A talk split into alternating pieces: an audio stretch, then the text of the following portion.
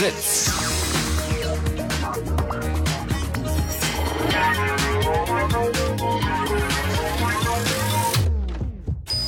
Blue Moon.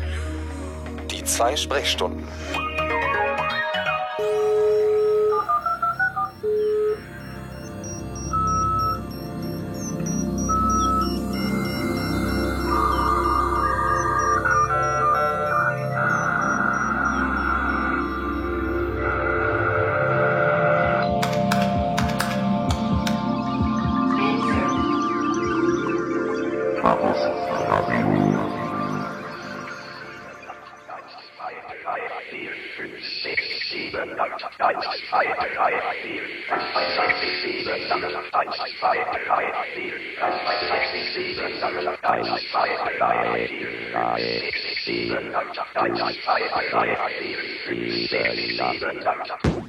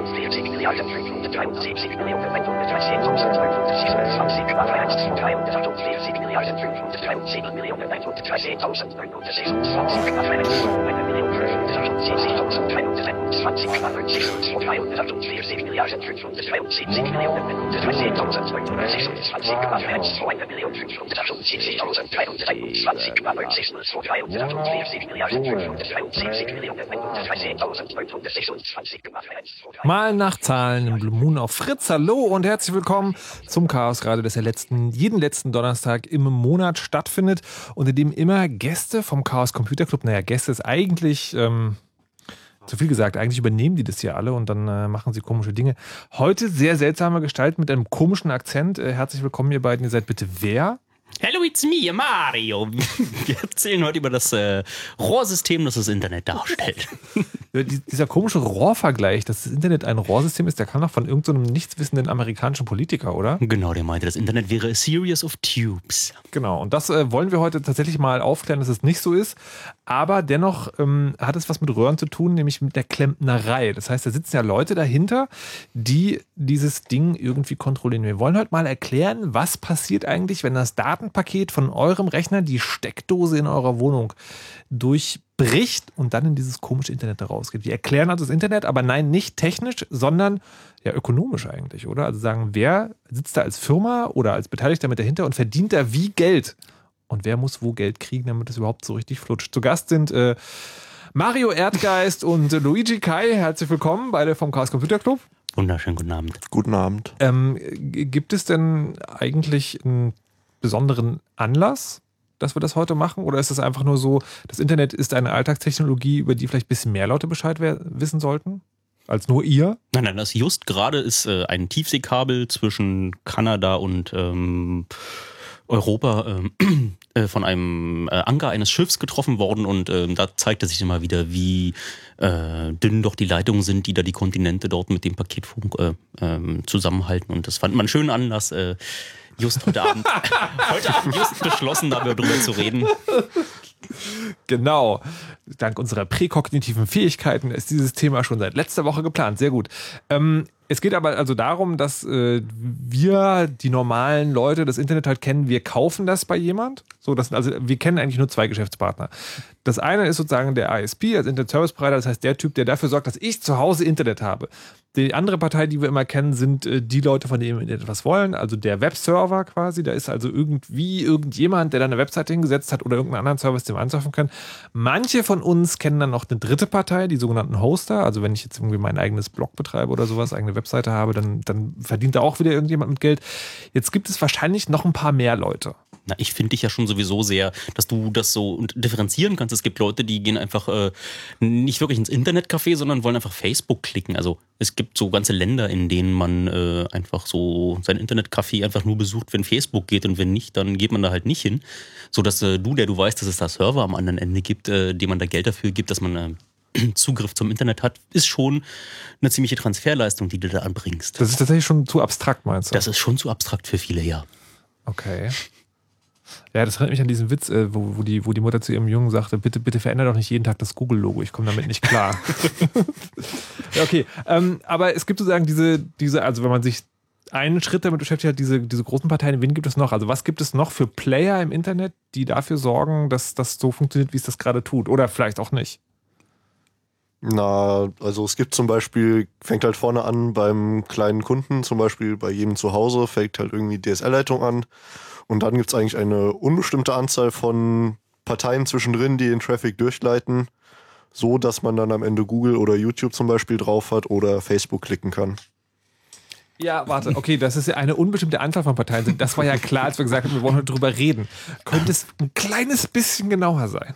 Na, erstmal die Kabel, die da einfach dich schon mal galvanisch oder dann per Glasfaser von A nach B ver verbinden, die wurden ja von irgendjemandem äh, in den Fußboden verbuddelt, da wurden Funkstrecken vielleicht aufgesetzt, da wurden vielleicht äh, Untermeereskabel von einem Kontinent zum anderen gespannt äh, mit ähm, riesig teuren Schiffen, die dann auch äh, geschützt werden mussten. Da gibt's äh, große Rechenzentren mit Computern, die drinstehen, die nichts weiter machen, als äh, Pakete entgegenzunehmen, in großen Tabellen nachzugucken, wo dann die Empfängeradresse für diese Pakete sind und die das dann weiterleiten. Und dann gibt es noch äh, andere Anbieter, die dir ähm, schön verteilt vorgaukeln. Du würdest gerade mit irgendwelchen Servern weit weg sprechen. In Wirklichkeit steht er aber schon vorbereitend äh, bei deinem ISP im Rechenzentrum und ähm, stellt da schon mal, sagen wir mal, große Datenmengen, wie nennen wir es höflich, ähm, hochauflösende äh, Fortpflanzungsdokumentationen einfach direkt in deiner Nähe zur Verfügung.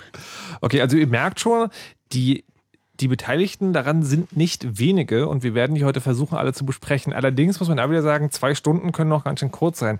Das heißt, wenn ihr an irgendeiner Stelle denkt, okay, das würde ich jetzt gerne genauer wissen oder okay, ihr habt jetzt darüber geredet, aber was ist eigentlich damit? Dann ruft ihr an 0331 70 97 110, fragt genauer oder macht das auch, wenn ihr was nicht verstanden habt und gerne noch genauer wissen wollt. Ähm, wir haben jetzt also schon gelernt, nicht jeder Webserver, mit dem wir reden, ist tatsächlich dann irgendwie, also nicht, nicht jedes Facebook liegt bei Facebook oder jedes YouTube dann direkt dort sozusagen irgendwo in Amerika, sondern irgendwo anders. Ähm, da geht es also, also um Datenverteilung. Was ist denn mit den, mit den Kabeln? Also wir haben ja gerade gehört, irgendwie ein, ein Überseekabel ist irgendwie kaputt gegangen. Sind diese Leute, die die Kontinente verbinden mit diesen Kabeln, sind das einzelne Firmen? Ist das, ein, ist das eine Institution? Ist das ein Verein? Wer, wer macht das? Also bei den Unterseekabeln ist zum Beispiel so, dass Verlegen halt relativ teuer ist, weil das halt ein Kabel, was mehrere tausend Kilometer lang ist. Das äh, kostet halt sehr viel Geld, das zum Beispiel zu verlegen, dauert auch sehr lange Zeit. Und meistens sind es dann mehrere große Firmen zusammen, die sich dann zusammenschließen und das Kabel zusammen zu verlegen, weil zum Beispiel in, in jedem Kabel stecken in Wirklichkeit mehrere hunderte oder tausende einzelne Kabeln drinne, die dann wiederum andere Leute nutzen können. Und deswegen zum Beispiel macht das jetzt nicht die Telekom komplett alleine, sondern tut sich dann gleich noch mit drei anderen großen Telekommunikationsprovidern in Europa zusammen und legt dann ein großes Kabel zusammen nach Amerika. Okay. Wie ist es äh, bei, dem, bei dem Hosting? Ist das, ist das, Gibt es da nur eine Ebene? Also sagen, ich miete jetzt bei jemand einen Webserver an. Ist das dann genau so diese eine Ebene? Also derjenige kümmert sich darum, dass dann irgendwo ein Rechner steht, der ist auch ans Internet angeschlossen oder kauft der auch wieder bei irgendjemand anders ein? Ja, also ursprünglich, also zum Beispiel, wenn jetzt jemand hingeht und sagt, er will sich einen Blog irgendwo hosten, dann gibt es halt irgendwo einmal die Methode, man klickt sich einen gerade auf Tumblr oder auf Blogspot oder irgendwo, meldet sich da an, dann kann man natürlich auch eine Ebene drunter gehen und sagen, ich betreibe meinen eigenen Blog, dann kauft man sich bei irgendjemand den nackten Webspace und installiert sich dann selbst einen WordPress zum Beispiel drauf.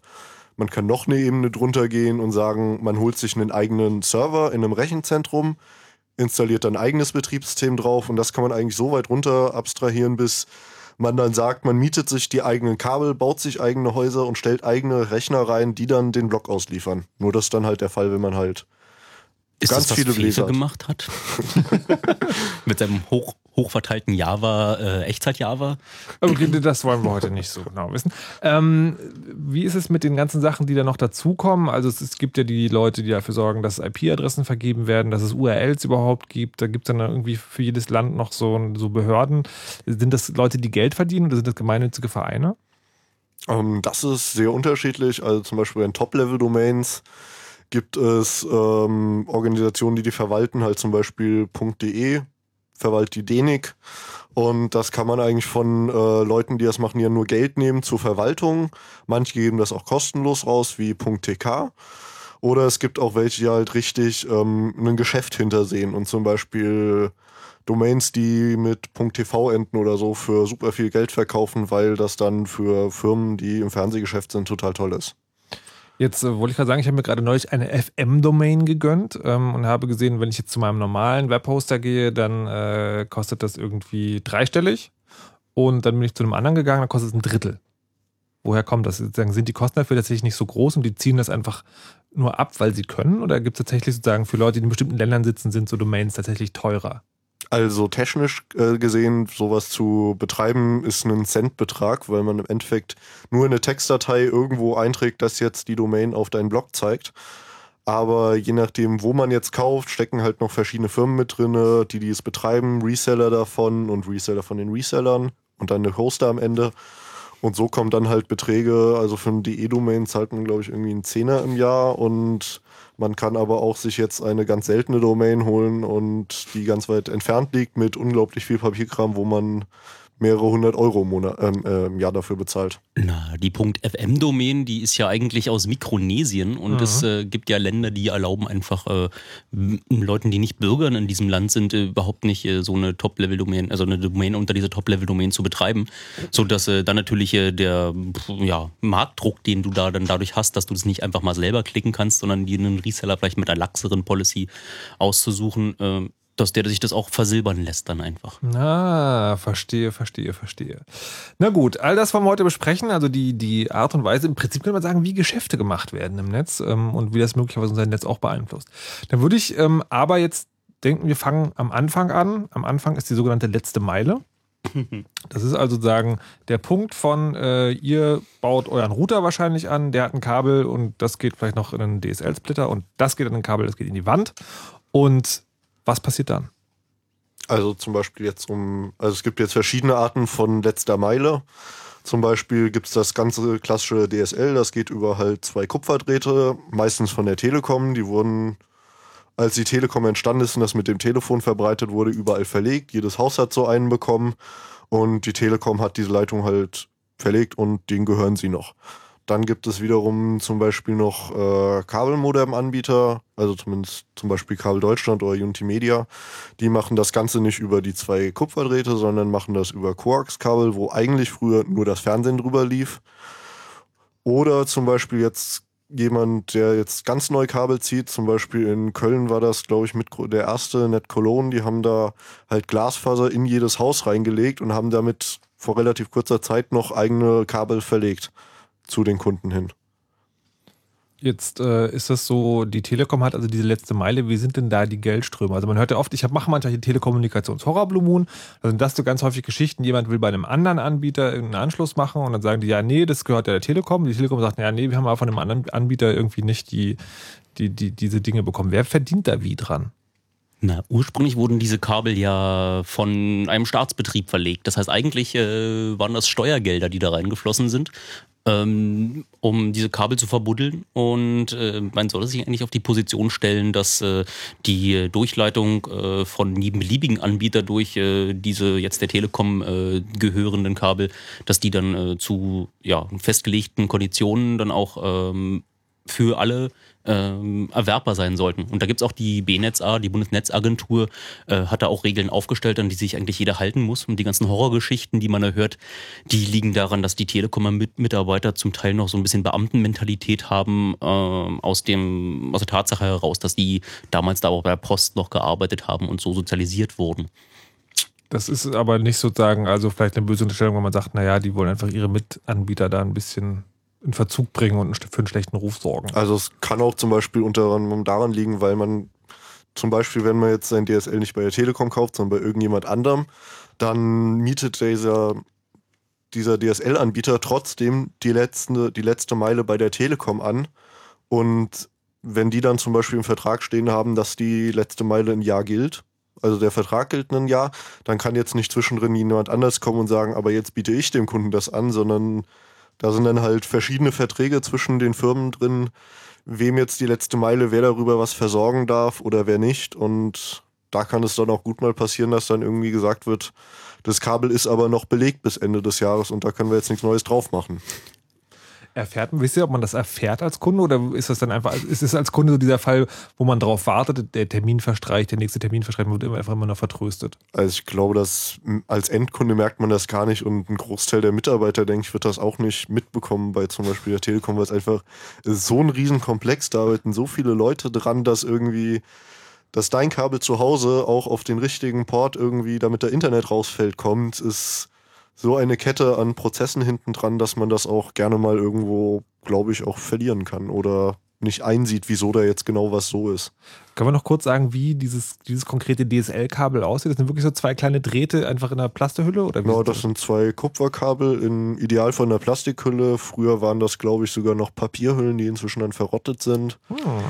Also je nachdem, wie alt das ist und was für ein Zustand das ist, sind die Kabel gut bis richtig schlecht. Ja, aber da haben sie sich dann irgendwann vor so ein paar Jahren, also als sie DSL erfunden haben, dann noch ähm, so ein paar Leute mit Grips rangesetzt, die so lange dran ingeniert haben, bis sie die richtigen Frequenzen bei der Modulation Station auf diesen Kupferkabeln gefunden haben, wo der geringste äh, Verlust über die, äh, über die äh, Leitung passiert. Und äh, das machen sie, das messen sie auch wirklich durch und äh, die DSL-Leitungen werden dann auch mit unterschiedlichen Frequenzen bespielt, je nachdem, wie lang die noch sind und ähm, wie viel ähm, Störung du da unterwegs siehst. Mhm. Das sind also die, die normalen DSL-Kabel. Äh, Fernsehen Koaxialkabel, das sind einfach Antennenkabel, falls ihr dieses Wort noch nie gehört habt. Ähm, wie sehen die aus? Liegen die dann auch in der in, in der Wand sozusagen genauso wie sie da aus der Dose kommen? Die kommen dann genauso aus der Dose, aus der Wand. Der einzige Unterschied ist, der halt gravierend ist, beim DSL-Kabel hast du halt deine eigenen zwei Adern, die bis in den nächsten Verteiler von der Telekom gehen. Die mhm. gehören dir. Also das ist wirklich sozusagen, bei mir beginnt als beginnen zwei Kabel und die gehen wirklich, also diese beiden Kabel ohne Unterbrechung mehr oder weniger. Ja, die kommen Verteiler. vielleicht nochmal bei einem Kabelverzweiger vorbei, wo ein kleines Kabel zwei verknüpft, aber im Endeffekt hat man dann am Ende zwei Leitungen, die elektrisch durchgeschaltet sind, bis in die Verteilerstationen, die nächstgrößere, meistens irgendwie im Hauptpostamt der Stadt, Mhm. in kleineren Städten und da ist man dann nur alleine drauf. Aber bei dem, zum Beispiel, wenn man jetzt ein Kabelmodem zu Hause hat, wo dann das Internet übers TV-Kabel kommt, hat man einen gravierenden Unterschied. Und zwar ist man nicht alleine auf diesem Kabel, sondern da hängen dann halt mal irgendwie 100, 500, 1000 Leute auf diesem Kabel mit drauf und nutzen das mit dir. Okay, das hat dann wahrscheinlich negative Konsequenzen, nehme ich an. Ich weiß nicht, ich kann erzählen, was bei mir zu Hause war. Da hatte mhm. mein Vormitbewohner ähm, sich, äh, weil er schwerhörig war, ähm, eine ähm, Klingel-Extension in sein Zimmer gelegt. So eine Lampe oben ran und jedes Mal, wenn draußen jemand an der Tür geklingelt hat, dann hat er einfach den Netzstrom vom Telefon genommen, um diese Klingel da zu betreiben, sodass bei mir zu Hause immer das Internet plötzlich weg war, wenn draußen jemand gewimmelt hat. und du kannst dir vorstellen, wenn da da dann äh, Leute solche lustigen Installationen bei sich zu Hause am Start haben, dass äh, dann bestimmt auch äh, der, gesamte, der gesamte Hausflur darunter leidet. Kann mir nicht vorstellen, dass ich der Einzige gewesen bin, der da bei diesen schlecht galvanisch getrennten äh, Kabeln dann dann nicht drunter gelitten hat. Okay.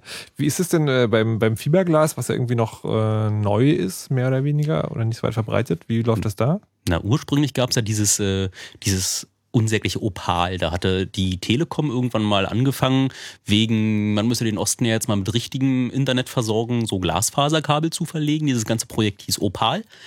Und ähm, hatte dann diese unschöne ähm, Eigenschaft, dass sie dazu von Alcatel, glaube ich, sich da so äh, Brückenkopfstationen da holen mussten die dann äh, ihnen irgendwann so teuer waren und äh, sie dann einfach so ganz. Was, was sind Brückenkopfstationen? Und das ist äh, so die, die die Stelle, die du, ähm, wo du anschließt, äh, das Glasfaserkabel und auf der anderen Seite dann wieder Kupfer rauskommt, damit dein Telefon zu Hause damit noch telefonieren kann.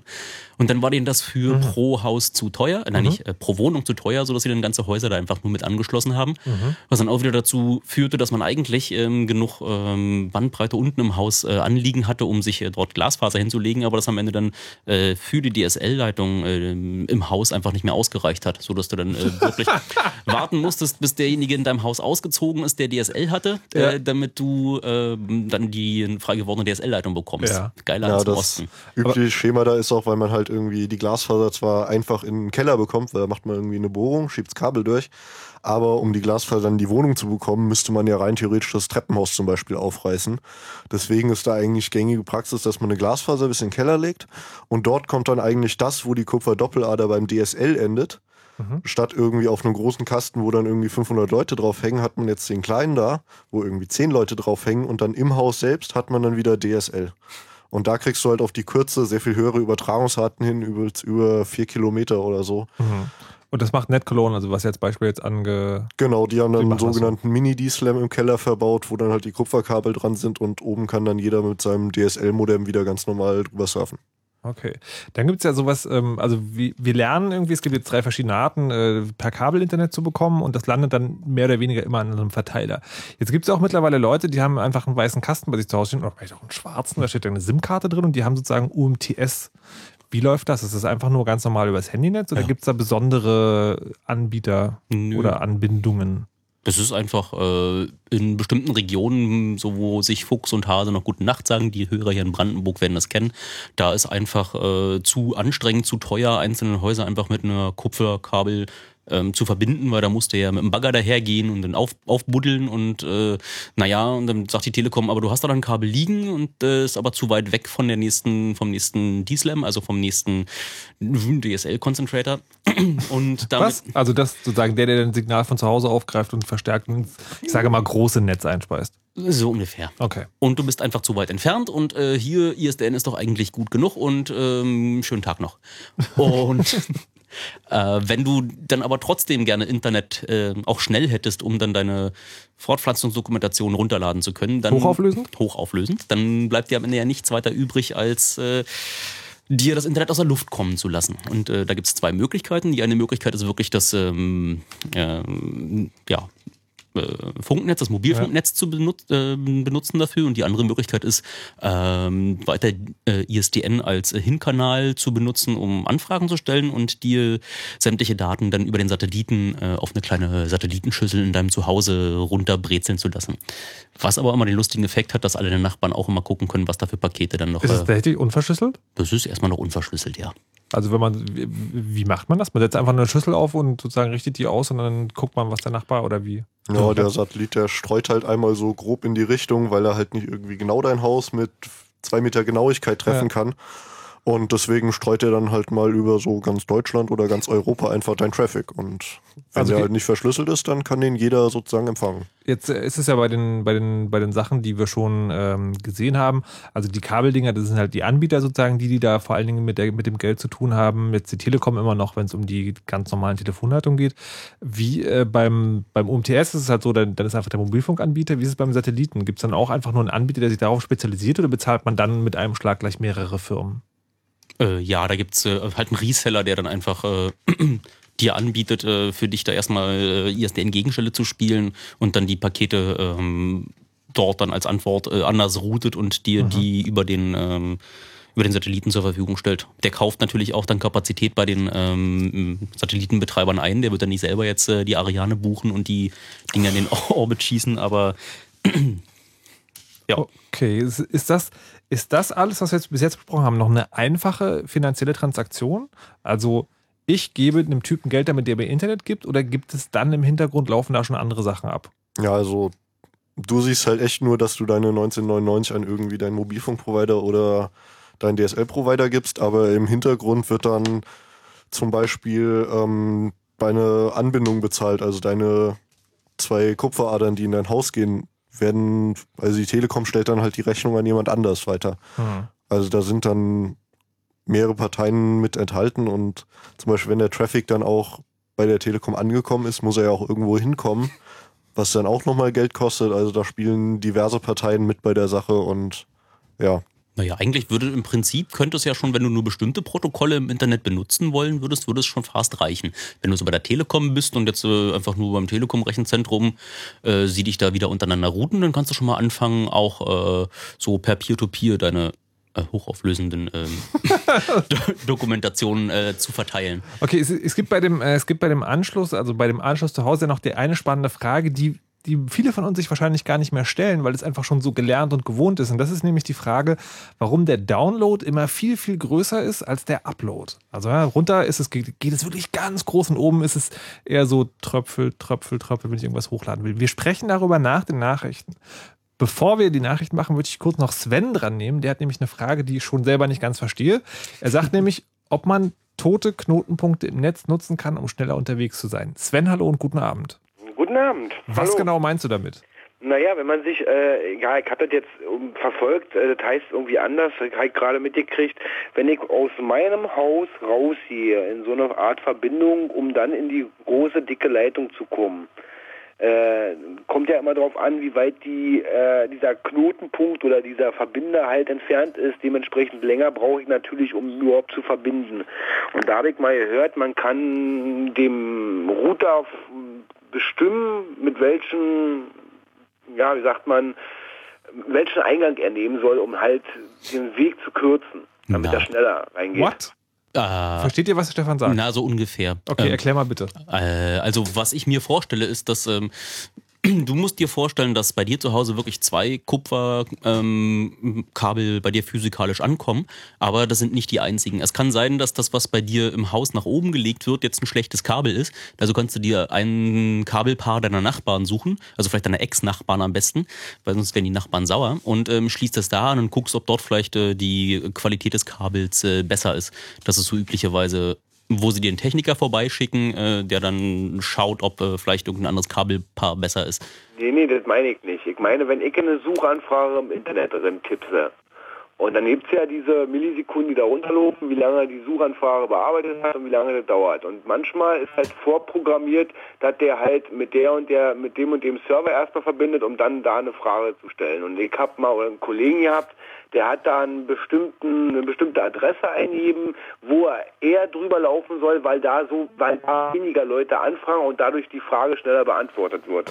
Ja, das ist jetzt so schon ein bisschen, wollen wir später noch zu erzählen, aber du kannst halt bei so einem klassischen Content-Provider, der halt an ganz vielen Rechenzentren der Welt vertreten ist, da gibst du dann halt zum Beispiel google.com ein und du landest bei dem Google-Rechenzentrum in Berlin oder in Frankfurt.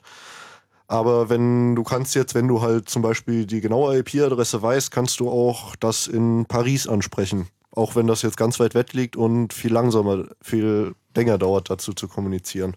Ja, wir Ähm, haben damals extra so einen alten Telekom, äh, eine Telekom-Sache da eingegeben, weil die nimmt keiner mehr, weil die eigentlich, wie man sagt, tot ist oder selten angesprochen wird und dadurch ist da einfach mehr Platz und das geht schneller irgendwie, hat er mir das so erklärt. Ich bin ja nur auch kein Prof, ne, in so Sachen. Und ja, das kann man jetzt auch so ähnlich sehen, dass man halt, ähm, also ich weiß nicht, ob das richtig geht, aber früher beim Dial-In, also wenn du halt mit deinem 56K-Modem noch eine Telefonnummer eingegeben hast, eine Benutzernamen und Passwort, dann verbindest du dich ja auf irgendwie eine Gegenstelle, wo dann das Internet wieder ist. Und da kann man dann ja rein theoretisch alte, ungenutzte Knoten sozusagen, die es noch gibt, nutzen. Aber bei DSL, glaube ich, geht das inzwischen gar nicht mehr so, weil da ist ja irgendwie alles genau gebunden und du kommst, auch wenn du deinen Benutzernamen eingibst, immer auf dem nächsten Server an, der bei dir steht. Also ich glaube, das, was du meinst, ist inzwischen alles so weit optimiert, dass das immer schnell läuft. ist natürlich traurig, weil ich habe hier angeblich 6000 und kriege gerade mal 128, wenn überhaupt, ja, also das ist äh, Schlaf, Schlaf, Schlaf im wahrsten Sinne des Wortes. Ich bin ja auf äh, Nordrhein-Westfalen zwischen mehreren Bergen, also da fällt auch UMTS flach, ja. Ähm, ja, und es gibt keine Alternative hier halt, ne? Aber ich fürchte sagen, das, was dir da erzählt worden ist, das wird auch eher Voodoo sein, als äh, tatsächlich was wirklich was bringen. Ich wünsche trotz der 128, die du noch hast, viel Glück noch. Wir machen jetzt hier erstmal das Fritz-Info mit Nachrichten weiter und Verkehr und danach klären wir mal, warum wir viele tausend Gigabyte Download-Kapazität haben, aber nur ganz, ganz wenige Kilobyte Upload. Hallo, ich bin Marion, die schwebende Jungfrau. Aufgepasst. Hui hüpf. Habt ihr gesehen? Hui hüpf, hui hüpf. Äh, Marion, also wenn du so jungfräulich bist, wie du schwebst, dann, äh, au! Ist doch nicht so schlimm. Üb doch einfach noch ein bisschen. Also das Schweben. Die Fritznacht der Talente. Auf der Bühne die unentdeckten Talente. Im Publikum die unbarmherzige Jury. Also ihr. Außerdem die Gewinner der letzten Nacht der Talente. Ein geiler Überraschungsakt und ein Radio, das den ganzen Abend in die ganze Welt überträgt. Auf fritz.de. Fritz.de. Die Fritznacht der Talente. Samstag, 13. Oktober. Im großen Saal vom Admiralspalast Berlin. Solange es noch Karten gibt, gibt's Karten auch bei Fritz im Netz. Die Fritznacht der Talente. Moderiert von den Radiofritzen Katrin Thüring und Chris Guse. Fritz. Und das hört man. Um kurz nach halb elf. Fritz Info. Nachrichten. Mit Martin Schneider. Die seit Tagen angekündigten Streiks der Lufthansa-Flugbegleiter sollen morgen starten. Die genaue Uhrzeit der Streiks und die betroffenen Flughäfen will die Gewerkschaft UFO aber erst sechs Stunden vorher bekannt geben. Voraussichtlich werden die Flughäfen in Berlin, Frankfurt und München betroffen sein. Lufthansa kündigte an, man wolle die Auswirkungen so gering wie möglich halten. In Oranienburg ist auch die zweite Bombe beseitigt worden. Der Sperrkreis um den Bahnhof wurde wieder aufgelöst. Ob durch die Sprengungen etwas beschädigt wurde, konnte die Stadt noch nicht sagen. Am Nachmittag war eine weitere Bombe im Süden der Stadt beseitigt worden. Die Arbeiten hatten sich unter anderem wegen technischer Probleme verzögert. Das Drama Barbara geht als deutscher Beitrag in den Wettbewerb um den Oscar 2013. Es geht um den Preis für den besten nicht englischsprachigen Film. Eine Fachjury in München hat sich für das Drama über eine ostdeutsche Ärztin entschieden. Schon bei der Berlinale 2012 bekam der Film von Regisseur Christian Petzold den Silbernen Bären für die beste Regie. Der Iran hat nach Angaben der Internationalen Atomenergieorganisation eine seiner Urananreicherungsanlagen beträchtlich erweitert. Die Zahl der Zentrifugen in dem unterirdischen Komplex sei seit Mai auf 2000 verdoppelt worden, heißt es in dem neuesten Bericht der Behörde. Der Westen wirft Teheran vor, nach Atomwaffen zu streben. Die iranische Regierung weist dies zurück und pocht auf ihr Recht zur friedlichen Nutzung der Atomenergie. Wetter. Mit den aktuellen Temperaturen in Berlin haben wir um die 19 Grad und auch in Brandenburg stocken momentan, hängen, oh, hängen die Temperaturen momentan bei 18, 19 Grad fest. In der Nacht müsst ihr mit Regen rechnen und es geht noch runter bis auf 12 Grad. Morgen wird es dann eher nicht so prall, es, es wird grau und regnerisch und maximal 18 Grad werden wir erreichen. Zum Wochenende wird es dann aber wieder etwas freundlicher. Verkehr. Die Straßen sind frei, wir wünschen euch eine gute Fahrt. Fritz ist eine Produktion des RBB. Und wenn ihr bei Fritz mitmachen wollt, dann macht doch mit. Macht doch mit. Auf fritz.de slash mitmachen. Fritz.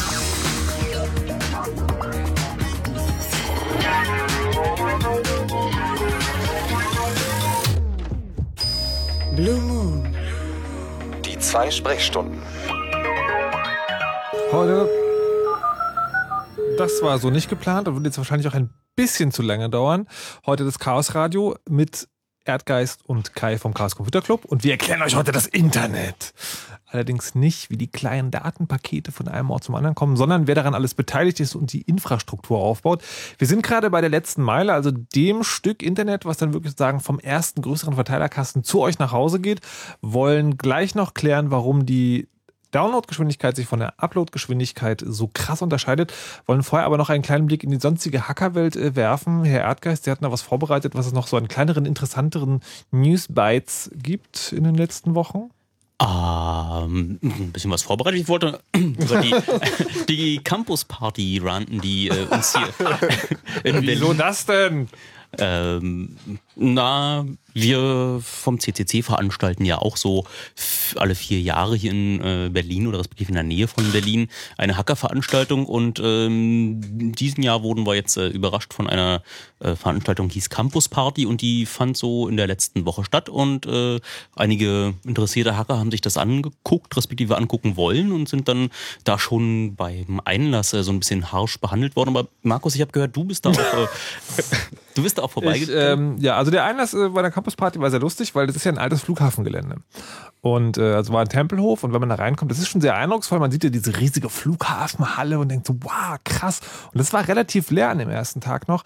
Das Einzige, was irgendwie wie so, das haben die vergessen, als sie den Flughafen zugemacht haben, die Sicherheitsschleusen waren noch da. Tatsächlich sozusagen so Einlässe aufgebaut mit so Tischen, wo man auch seine Taschen durchgucken lassen musste.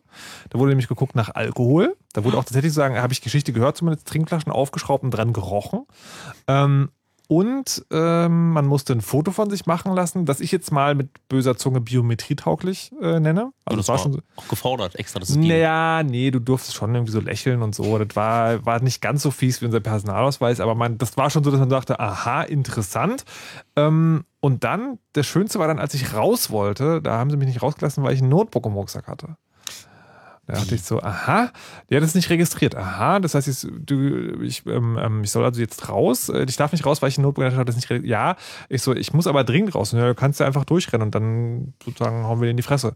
Ah, vielen Dank. Na gut, dann bin ich, ähm, bin ich zurückgegangen und dann kriegt man so einen Aufkleber drauf, was totaler Quatsch ist natürlich, weil ich irgendein Notebook hätte abgeben können.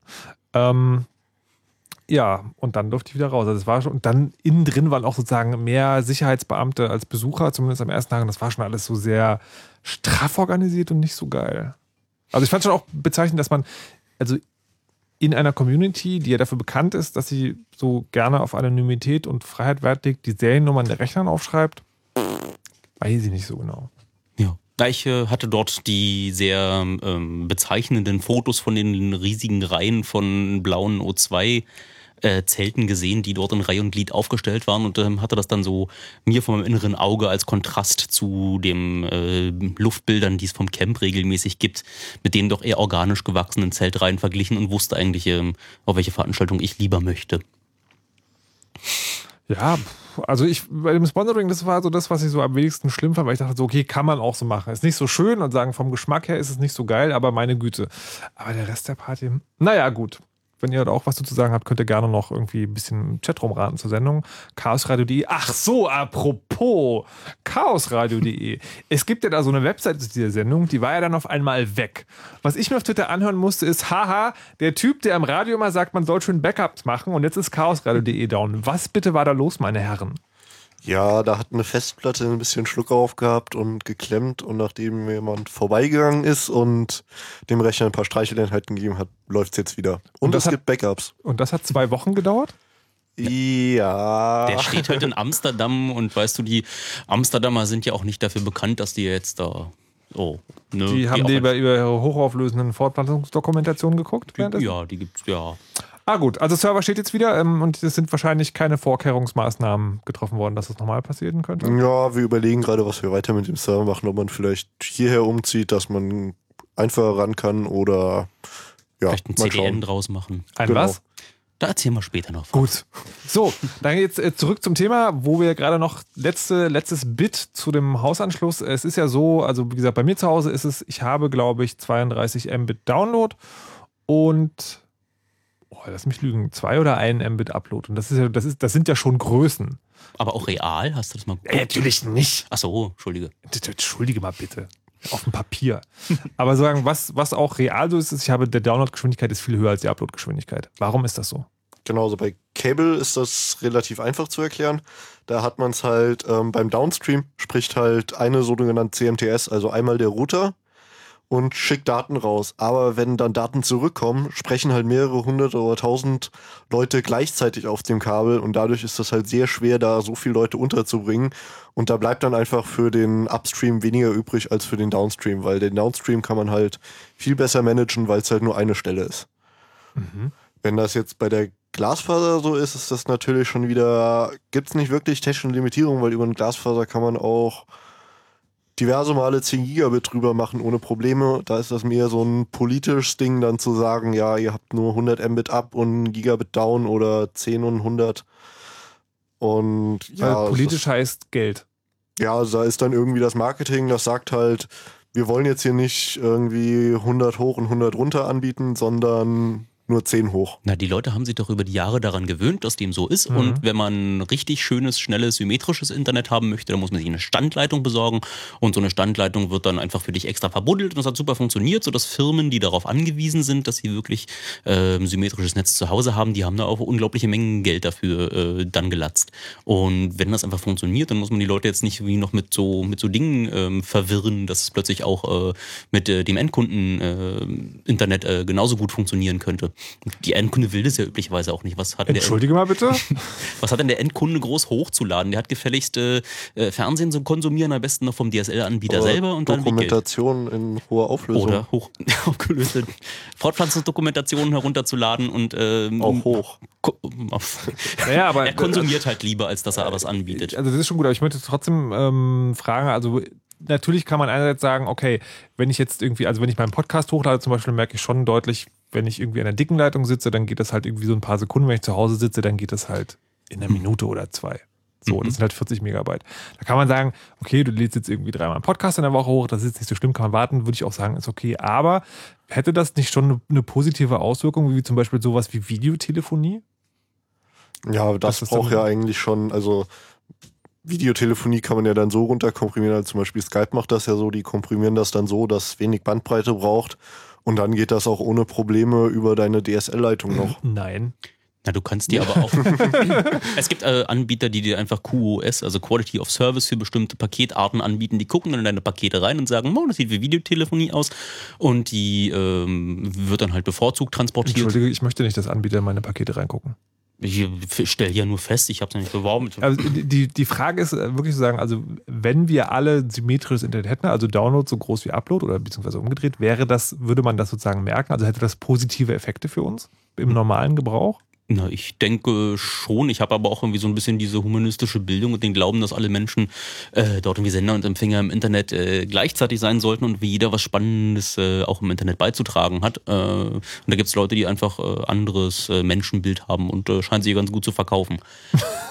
Und ich Verdammt! glaube, ein Großteil der Leute wird das überhaupt nicht wirklich merken, weil sie nichts hochladen, außer ihre zehn Fotos auf Facebook.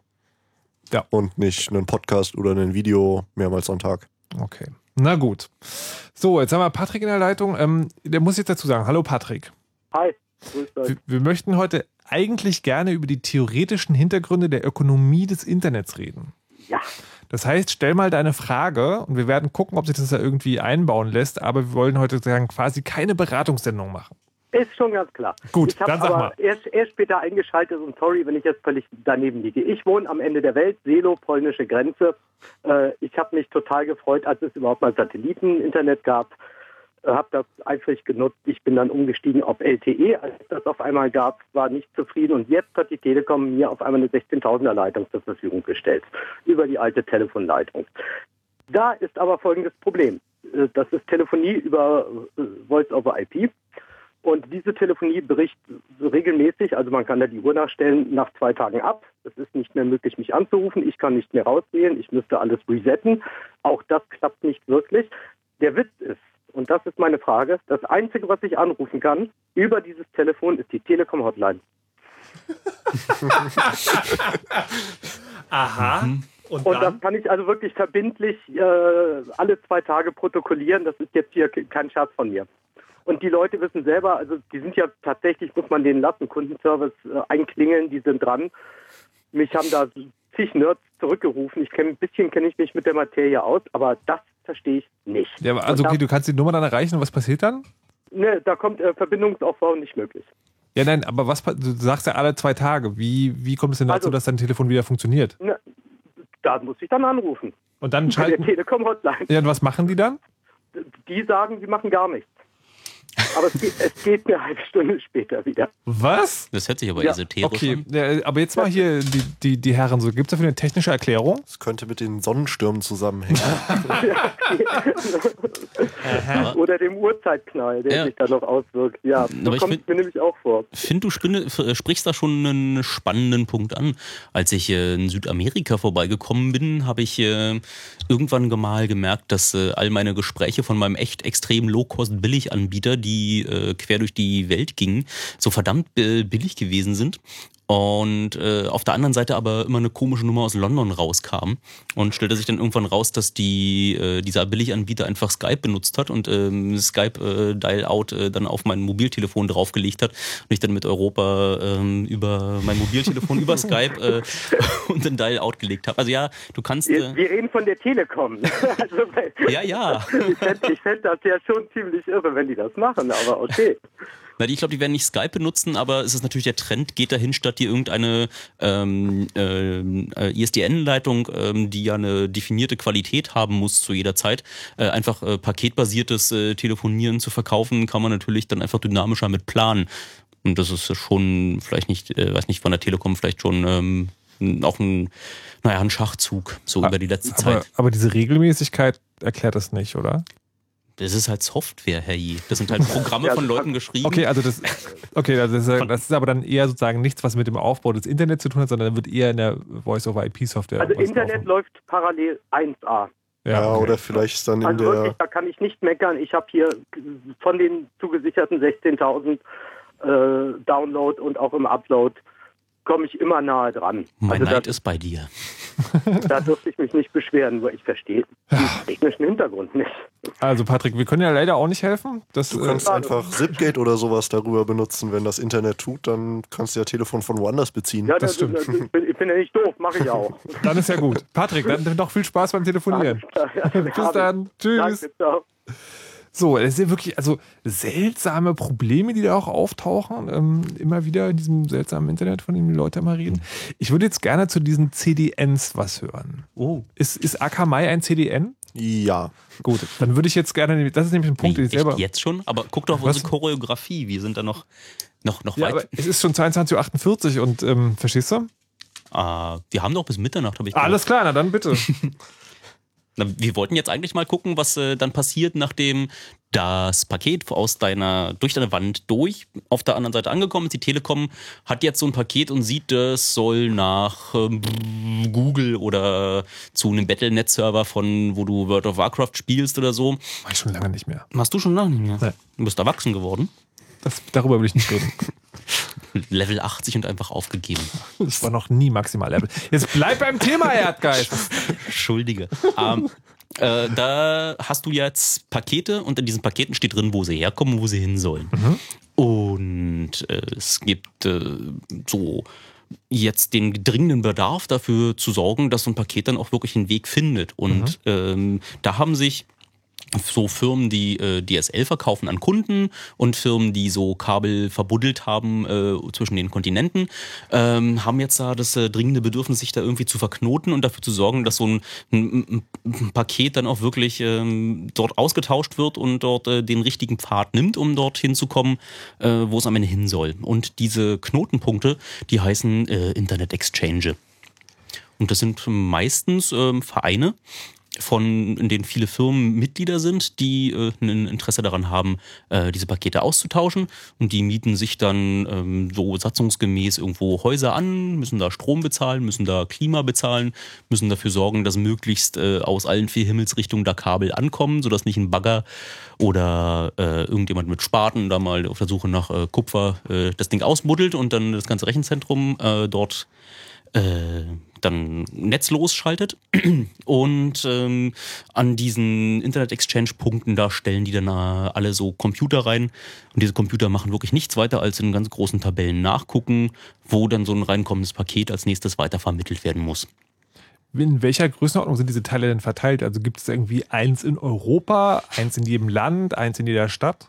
Also es gibt halt einmal so die großen in Europa, die stehen dann in London, Amsterdam und Frankfurt, weil das sind halt so die Internet-Hauptstädte. Da sind halt sehr viele Provider anwesend und die verbinden sich dann darüber.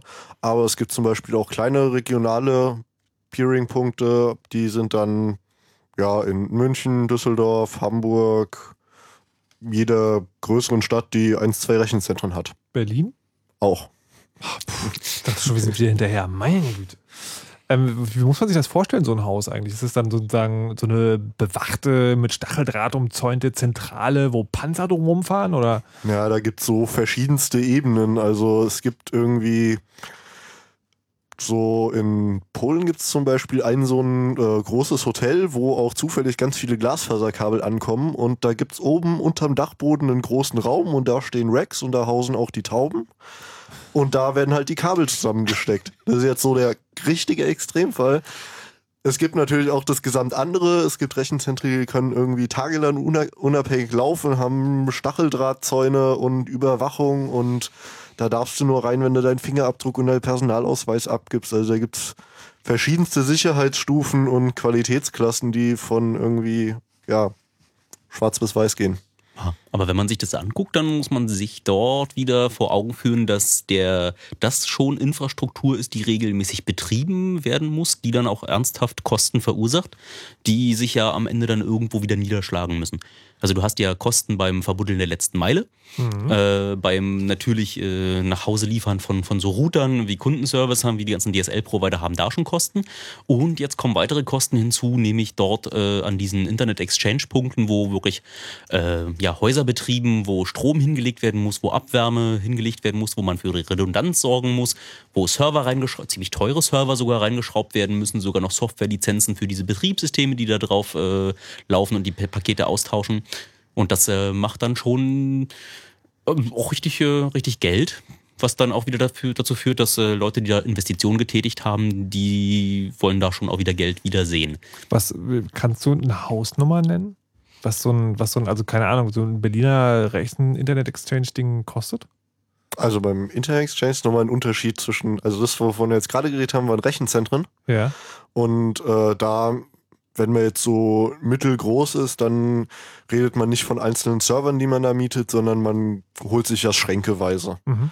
Und da zahlt man halt einen sogenannten Footprint. Das ist halt dann irgendwie eine Fläche, einen Meter lang, einen 6 Zentimeter breit. Und da kann man dann so einen Rack draufstellen, was ja. halt ein Schrank ist, der genau genormt ist von den Breiten her. Und das heißt, dann muss man seine eigene Hardware mitbringen oder die ist dann, wird dann zur Verfügung gestellt? Das ist dann halt völlig unterschiedlich. Also man kann zum Beispiel zu Hetzner gehen, da kann man überhaupt keine Racks mieten, da holt man sich nur einen Server. Mhm. Oder man geht jetzt halt ganz eigen hin und holt sich einen eigenen Server, kauft sich den und geht dann zu einem Provider und sagt, ich möchte den jetzt bei euch gern verbauen und schiebt den da in einen Rack. Oder man geht halt noch eine Ebene drunter, mietet sich ein eigenes Rack, legt sich dann eigene Kabel da rein, um das Internet in das Rack zu bekommen und kauft sich eigene Hardware dafür und ist dann völlig unabhängig. Ja, aber dann stehe ich ja wieder vor dem Problem, dass ich äh, nur eine Leitung habe, die so einen schmalen Upload hat. Das ist ja für mein eigenes kleines Internet-Exchange-Projekt nicht so geil. Wie kriege ich denn dann eine richtige Leitung? Ja, in Rechenzentren, da ist zum Beispiel die Daten, der Datenaustausch läuft ja überhaupt nicht über sowas wie DSL, sondern mhm. da hat man dann irgendwie in der Regel Glasfaserkabel, die dann von dem einen Provider zum anderen gehen. Und da gehen dann gleich meistens also normalerweise so ein Gigabit oder 10 Gigabit oder 40 oder 100 Gigabit drüber. Und darüber bezieht man dann halt sogenannten Upstream. Müssen diese Anbieter eigentlich, also wir haben ja so Flatrates angeblich, das, was dann immer heißt, so ja, also vielleicht bis 100 Gigabyte am Tag, dann schalten wir ab oder so. Da gibt es ja bei verschiedenen Anbietern verschiedene Dinge. Wie ist denn das in diesen Rechenzentren? Wird da auch überhaupt noch nach Datentransfer abgerechnet oder ist das eigentlich egal? Jein, da rechnet man nicht nach transferierten Daten ab, sondern nach Bandbreite und über, also das nennt sich 95%-Regel. Mhm. Da wird dann irgendwie halt über den gesamten Monat aufgeschichtet, wann man wie viel übertragen hat. Mhm. Das wird dann von der kleinsten zur größten Übertragungsrate, die im Schnitt war, aufgeschichtet und die obersten 5% werden weggeworfen. Und dann bezahlt man zum Beispiel 100 Megabits. Und Oder ist, das heißt sozusagen, wenn ich in einem Rechenzentrum Platz verbrauche, dann habe ich nicht einen festen monatlichen Betrag, sondern der ist immer anders. Ja, du hast zum Beispiel entweder Inklusiv-Traffic, also bei den normalen Hostern hat man dann halt irgendwie ein Terabyte mit drinne und wenn man das voll hat, dann kriegt man nur noch weniger Bandbreite. Hm. Aber wenn man jetzt zum Beispiel Provider ist, da sagt man dann, man hat jetzt hier eine Leitung, die theoretisch einen Gigabit durch, aber man nimmt darauf jetzt nur 500 Mbit ab. Hm. Und dann zahlt man diese 500 Mbit und wenn man drüber ist, muss man wiederum jedes weitere Mbit zahlen. Aber du kannst natürlich alles verhandeln. Also es ist natürlich alles, ähm, da, da gibt es reale Kosten und es gibt ähm, auch bei demjenigen, der die dann das, äh, diese Pakete weiterleitet, bei dem Fall natürlich dann äh, auch wieder dort, wo er peeren muss, also dort, wo er mit äh, an anderen äh, Internet-Exchangen mit anderen Leuten äh, Daten austauscht, äh, muss er natürlich auch wieder Gebühren bezahlen, sodass du dann üblicherweise äh, dort in Verhandlungen trittst, ob du ihm dann äh, auch Pakete wieder in die andere Richtung durchleitest, wenn du noch mit anderen Leuten peerst, sodass das dann einfach ähm, nach einer Weile einfach eine Verhandlungssache ist. Und es gibt einige Leute, die dort äh, sich da auch schon hinstellen und sagen, aber von uns kommt auch ganz viel spannender Traffic, ähm, mhm. den eure, deine Benutzer zum Beispiel ganz dringend klicken wollen und wäre ja total schade, wenn die dann wie ganz langsames Internet noch zu dir hätten und vielleicht willst du ja nicht dann doch mal darüber nachdenken, da mit dem Preis ein bisschen runterzugehen und ähm Okay, aber das Spannende, was ich gerade lerne, ist, ähm, für uns als, als normale User klingt es ja oft so, naja, also irgendwie die tatsächliche Übertragung von Daten kostet ja eigentlich nichts mehr, weil, weil es davon, davon gibt es so viel. Das ist aber tatsächlich nicht der Fall, sondern tatsächlich ist es immer noch so, dass einzeln, also sagen ein einzelnes Datum, das übertragen wird, auch Kosten verursacht und dass es einfach nur mittlerweile so viel davon gibt, dass es sich quasi bei einem einzelnen Bit um ein 0,000 Cent Betrag. Nee, wir können ja mal irgendwie ganz äh, offen darüber sprechen. Wir haben jetzt ja für den DSL-Betreiber haben wir jetzt schon rausgefunden, dass der hat Kosten beim Verbuddeln des Kabels bei dir zu Hause, beim Hinliefern der ähm, des, äh, deiner Hardware, dein kleines Plaster-Routers und mhm. beim Betrieb von Kundenservices sind schon mal Kosten, die er auf jeden Fall hat.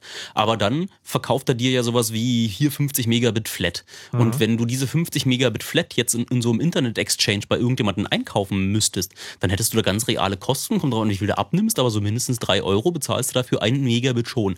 Das heißt, wenn dir irgendjemand 50 Megabit zu dir nach Hause anbietet, dann müsste der dort 150 Euro am X, äh, beim, am Internet Exchange latzen, um dir wirklich diese 50 Megabit garantiert nach Hause liefern zu können.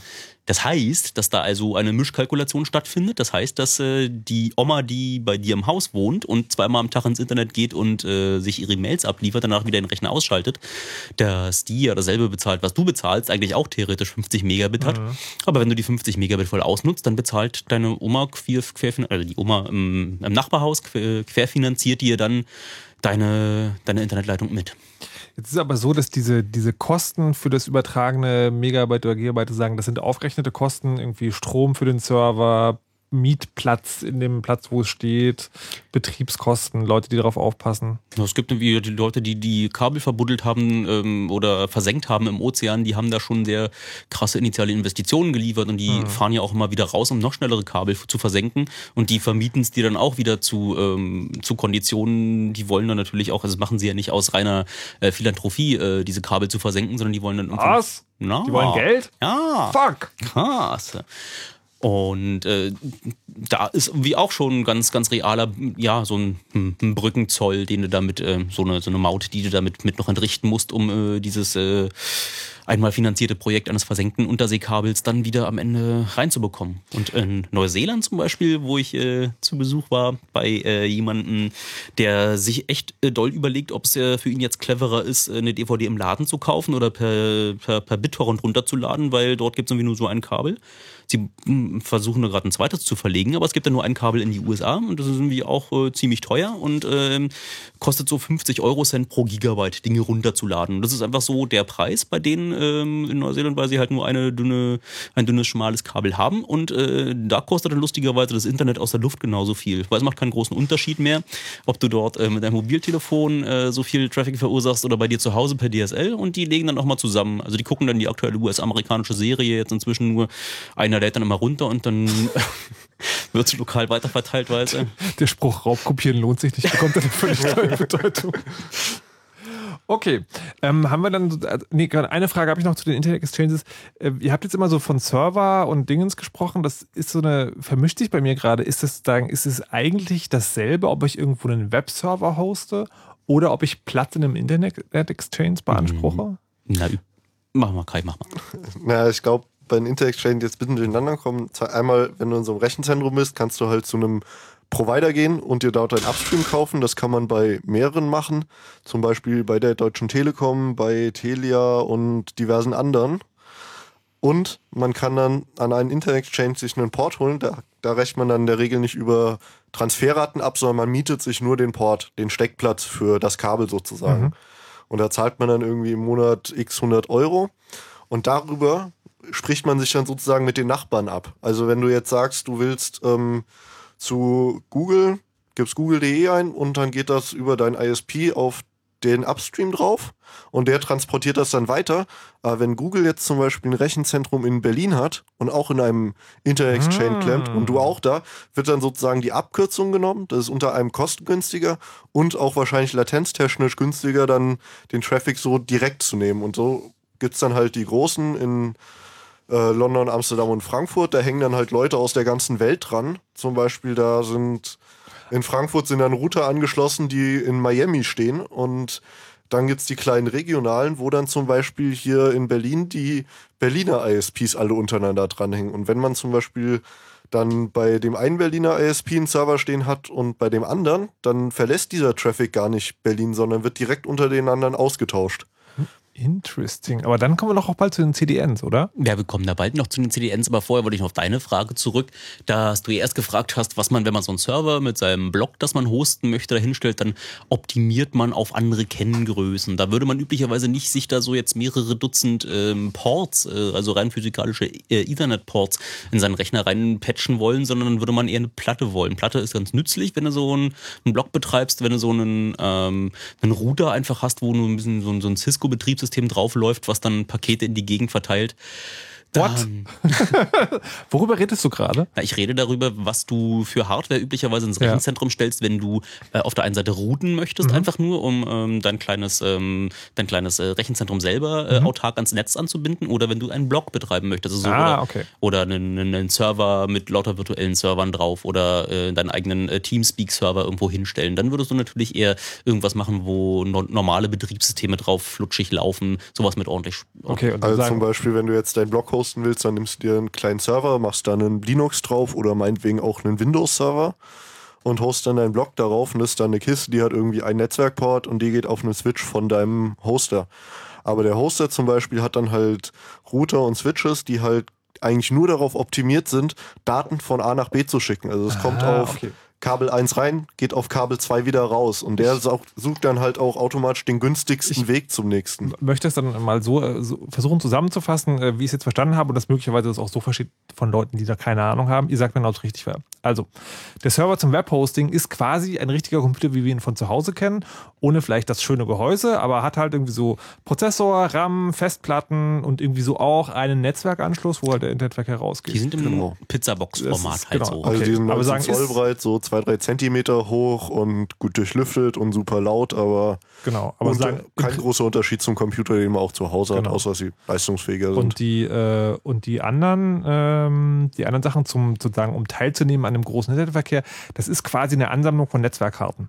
Wenn man- genau, also eine ganz- Netzwerkkarte ganz in gesagt. Gehäusen, wo dann ein spezielles Betriebssystem draufläuft, das nur auf Netzwerkdaten hin Ja. und her schieben Okay. optimiert wurde. Alles klar. Habe ich jetzt verstanden? Ihr hoffentlich auch. Wenn nicht, ruft ihr an 0331 70 97 110.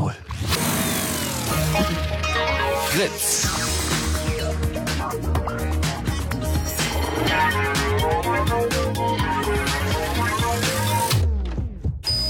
Blue Moon.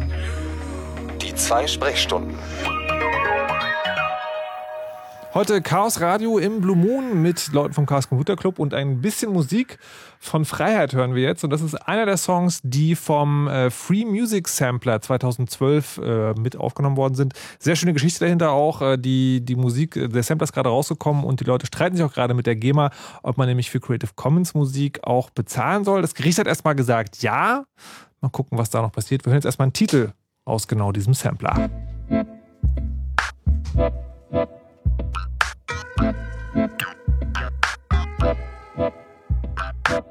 Ein besetztes Haus wird geräumt im Szenebezirk, nichts sehen und nichts hören. Sie haben die Straße gesperrt, lächeln und verholen, Westen und Pistolen.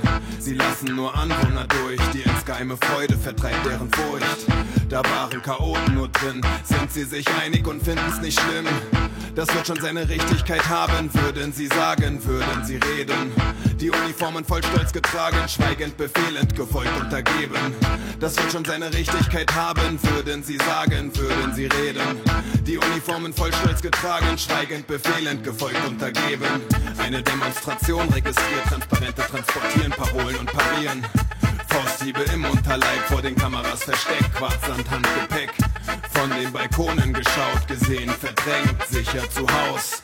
Da machen Chaoten nur mit, sind sie sich einig und lesen die Bild. Das wird schon seine Richtigkeit haben, würden sie sagen, würden sie reden. Die Uniformen voll Stolz getragen, schweigend, befehlend, gefolgt, untergeben. Das wird schon seine Richtigkeit haben, würden sie sagen, würden sie reden. Die Uniformen voll Stolz getragen, schweigend, befehlend, gefolgt, untergeben. Sie sagen, was beschwert ihr euch? Euch geht's verhältnismäßig gut. Woanders hungern sie und ihr bekommt von Freiheit nicht genug. Wir sagen, ja, so sieht es aus. Wir laden alle herzlich ein. Besetzt die Häuser hier im Land. Lasst uns Gefangene befreien. Sie sagen, was beschwert ihr euch? Euch geht's verhältnismäßig gut. Woanders hungern sie und ihr bekommt von Freiheit nicht genug. Wir sagen, ja, so sieht es aus. Wir laden alle herzlich ein. Besetzt die Häuser hier im Land. Lasst uns Gefangene befreien. Ein neues Gesetz durchgebracht zum Schutze des Staats bei Terrorverdacht. Ein Apartment durchsucht, Schränke durchwühlt, PCs konfisziert. In U-Haft gesteckt, monatelang, ohne Beweis. Das sind die Chaoten selbst schuld, denken sie sich, sind insgeheim froh. Das wird schon seine Richtigkeit haben, würden sie sagen, würden sie reden. Die Uniformen voll Stolz getragen, schweigend, befehlend, gefolgt, untergeben. Das wird schon seine Richtigkeit haben, würden sie sagen, würden sie reden. Die Uniformen voll Stolz getragen, schweigend, befehlend, gefolgt, untergeben. Ein leeres Haus wird besetzt von Menschen mit Zeit, die Miete ist frei. Aus Ideen wird Kultur zu zeigen, was geht, wirkt wie Magnet. Auf Kneipen und Bars folgen Hotels, die Straße wird voll. Das besetzte Haus muss noch weg, dann ist perfekt, denken Sie jetzt. Das wird schon seine Richtigkeit haben, würden Sie sagen, würden Sie reden. Die Uniformen voll Stolz getragen, schweigend, befehlend, gefolgt, untergeben. Das wird schon seine Richtigkeit haben, würden Sie sagen, würden Sie reden. Uniformen voll Stolz getragen, schweigend, befehlend, gefolgt, untergeben. Sie sagen, was beschwert ihr euch? Euch geht's verhältnismäßig gut. Woanders hungern sie und ihr bekommt von Freiheit nicht genug. Wir sagen, ja, so sieht es aus. Wir laden alle herzlich ein. Besetzt die Häuser hier im Land. Lasst uns Gefangene befreien. Sie sagen, was beschwert ihr euch? Euch geht's verhältnismäßig gut. Woanders hungern sie und ihr Wir sagen, ja, so sieht es aus. Wir laden alle herzlich ein. Besetzt die Häuser hier im Land. Lasst uns Gefangene befreien.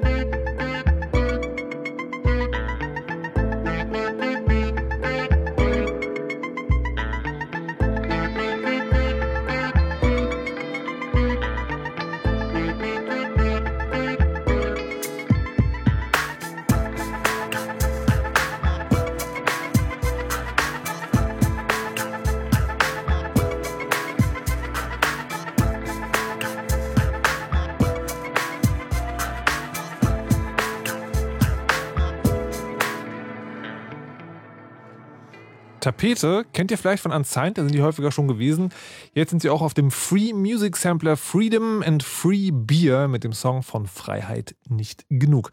Wir werden euch diesen Sampler noch ausführlicher vorstellen, den Trackback, aber erst nächste Woche, weil diese Woche ja Samstag kein Trackback ist, weil ja da die neuen Deutschpoeten stattfinden. Jetzt sind wir im Chaos Radio im Blue Moon mit Erdgeist und Kai. Hallo und willkommen zurück. Willkommen zurück. Und wir sprechen heute über das Internet und wie es funktioniert, nicht technisch, sondern wer da so als Firma mit dran beteiligt ist, als Player. Und wir haben schon gelernt, wie die letzte Meile aufgeteilt und verkauft wird. Wir haben gelernt, was das Datenpaket, wenn es aus eurer Wohnung raus ist und durch die letzte Meile durch, dann macht, nämlich es schlägt in einem sogenannten Internet Exchange Center auf. Das heißt, alle Firmen, die in einem bestimmten lokalen Gebiet irgendwas mit Internet machen, stellen dort ihre Rechner rein und verteilen die Datenverkehre untereinander. Und routen sie auch quasi nach draußen, zum Beispiel in so ein Überseekabel, was echt teuer ist. Und bevor wir, ich muss ja, also ich bin ja die ganze Zeit schon ganz mhm. gierig drauf, dass wir über CDNs reden. Ja, ja. Noch eine kleine Korrektur, es ja, sind nicht Internet Exchange, sondern sind Rechenzentren, Rechenzentren oder Colocations nennt man sie. Und dort drin stehen zum Beispiel neben den Hostern auch Internet Exchanges. Das ist bis jetzt auch nicht klar geworden. Also ein Internet Exchange ist eigentlich nichts anderes als ein Switch, wie ihn jeder zu Hause zum Verteilen vom Internet benutzt, hinter WLAN-Router. Nur, dass die Switches halt viel größer sind und viel mehr können, aber im Grunde ist das nur ein Verteiler und alle können darüber sprechen und das ist auch nur ein Kasten in einem Schrank in einem Haus, was eine Klima hat. Oh. Okay. Jetzt würde ich, glaube ich, aber bevor wir zum CDN kommen, tatsächlich nochmal über das Überseekabel sprechen wollen, Aha. weil das ja so tierisch teuer ist. Aha. Und dass er den, den Datenverkehr, wie der Herr Erdgeist schon häufig angemerkt hat, jetzt so teuer macht, weil man da so viele Investitionen reingelegt, rein versenkt hat äh, und die dann müssen dann irgendwann wieder auszahlen.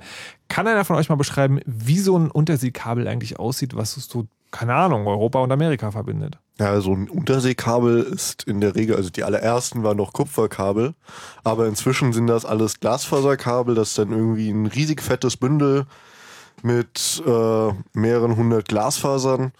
Die werden dann wieder rüber einfach in einem dicken Mantel verlegt, der irgendwie mit Stahlgewebe ist, dass es nicht schnell kaputt geht, dass da auch mal ein Hai reinbeißen kann oder so. Ah, Kabel. Und dann gibt es da halt verschiedene Punkte. Normalerweise läuft das halt so an der Küste lang, das Kabel, und hat dann immer so Stichstellen rein ins Land und kann dann an verschiedenen Punkten abgegriffen werden oder Sachen dazugespeist werden können. Und ähm, dann gibt es da noch Repeater drin, weil man kann jetzt nicht das in der einen Seite in die Glasfaser reinleuchten und es kommt in Amerika raus, sondern man muss das in der darüber mehrfach verstärken und deswegen läuft da auch noch Strom mit in dem Kabel, um diese Repeater zu betreiben, die dann alle paar hundert Kilometer stehen und das Signal verstärken. Da gibt es auch eine Karte im Internet, da kann man äh, sich mal so visualisieren, wie da diese Kabel um die Welt äh, rum verlegt sind. Genau, und zwar ist das cablemap.info. Da seht ihr eine Weltkarte und ganz viele Linien und da seht ihr mal grob, wie viel Kabel da so verlegt sind und da steht auch, wenn man dann auf einen so einen Strich draufklickt, wie viel Bandbreite darüber geht. Es sind dann mehrere Terabits zum Beispiel.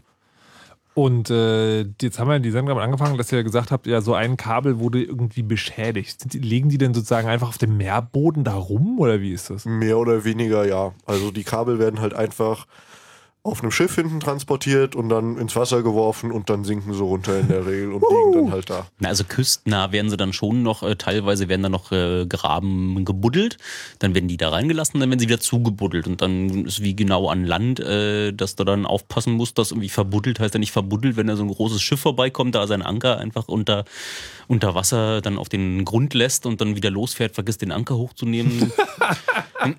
Na, das passiert gesoffen mehrfach im Jahr, dass irgendwer irgendwie ein Kabel beschädigt und ja, ja. ja, dann ist das Kabel durch oder beschädigt, dann muss halt ein Schiff wieder rauskommen, das fährt dann dahin, sucht die kaputte Stelle, sucht das Kabel holt das ans, äh, zieht das dann hoch und guckt sich an und repariert's. Das sind irgendwie einige der kompliziertesten internationalen ähm, ähm, Verträge, die da so geschlossen werden können, sind so überhaupt Kabel, die man durchs Meer zieht, weil das ja nicht nur äh, jetzt ähm, Netzwerkkabel, die da ähm, so Glasfaser zwischen den Kontinenten, sondern auch ähm, Stromkabel so aus deinen Offshore ähm, neu gebauten Offshore Windkraftwerken zum Beispiel und da ist ja dann plötzlich, wenn du mehrere Kabel liegen hast, die sich auch noch kreuzen, dann ist ja halt immer eins oben und wenn einer seins flicken möchte, dann ist plötzlich das andere oben. Wenn sie wie mal kaputt gegangen ist, dann sieht man die hoch, knallt man sie wieder zusammen und lässt sie wieder runter und dann plötzlich äh, musst du die Verträge wieder ändern, weil äh, die Wartung von so Kabeln, die da so untereinander liegen, schon echt komplex ist.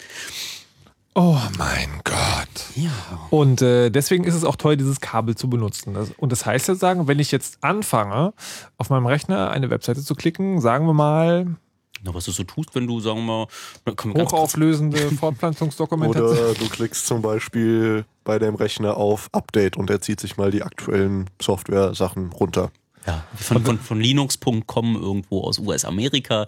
Genau, und dann sagen, ich würde das mal kurz jetzt sagen, beschreiben wollen, ihr sagt dann wieder, ob ich was falsch gemacht habe, von dem, was ich bis jetzt nämlich gelernt habe hier. Und das, da würde man ja denken, so, okay, also ich sitze irgendwo in Berlin, in Berlin geht das, äh, das Ding durch die Wand, geht dann halt in so, ein, äh, in so eine Co-Location-Server-Dingens, wo auch ein Internet-Exchange Exchange steht, der guckt sich das Paket an, stellt fest, ja, haben wir leider keinen hier, der irgendwie jetzt so Dingens ist, das sitzt in Amerika. Schickt dann also das Paket raus, das geht dann über weitere so eine Internet-Exchanges bis in dieses Tiefseekabel, was total teuer Ja, ist und lang. Was nicht? Nee. also Wieso nicht? Das Internet Exchange ist wirklich nur so ein Austauschpunkt. Das kann man so vergleichen mit irgendwie einem schwarzen Brett, wo jeder dran schreibt, was er hat und wie man da hinkommt. Davor gibt's dann nochmal Provider. Die schließen sich, also du gehst dann hin und gibst deine Daten einem Provider und der kümmert sich dann drum, dass es zum Beispiel zu dem Internet Exchange geht. Oder er transportiert das durch sein eigenes Unterseekabel nach Amerika, weil er dort mit jemand verbunden ist, der den Content hat.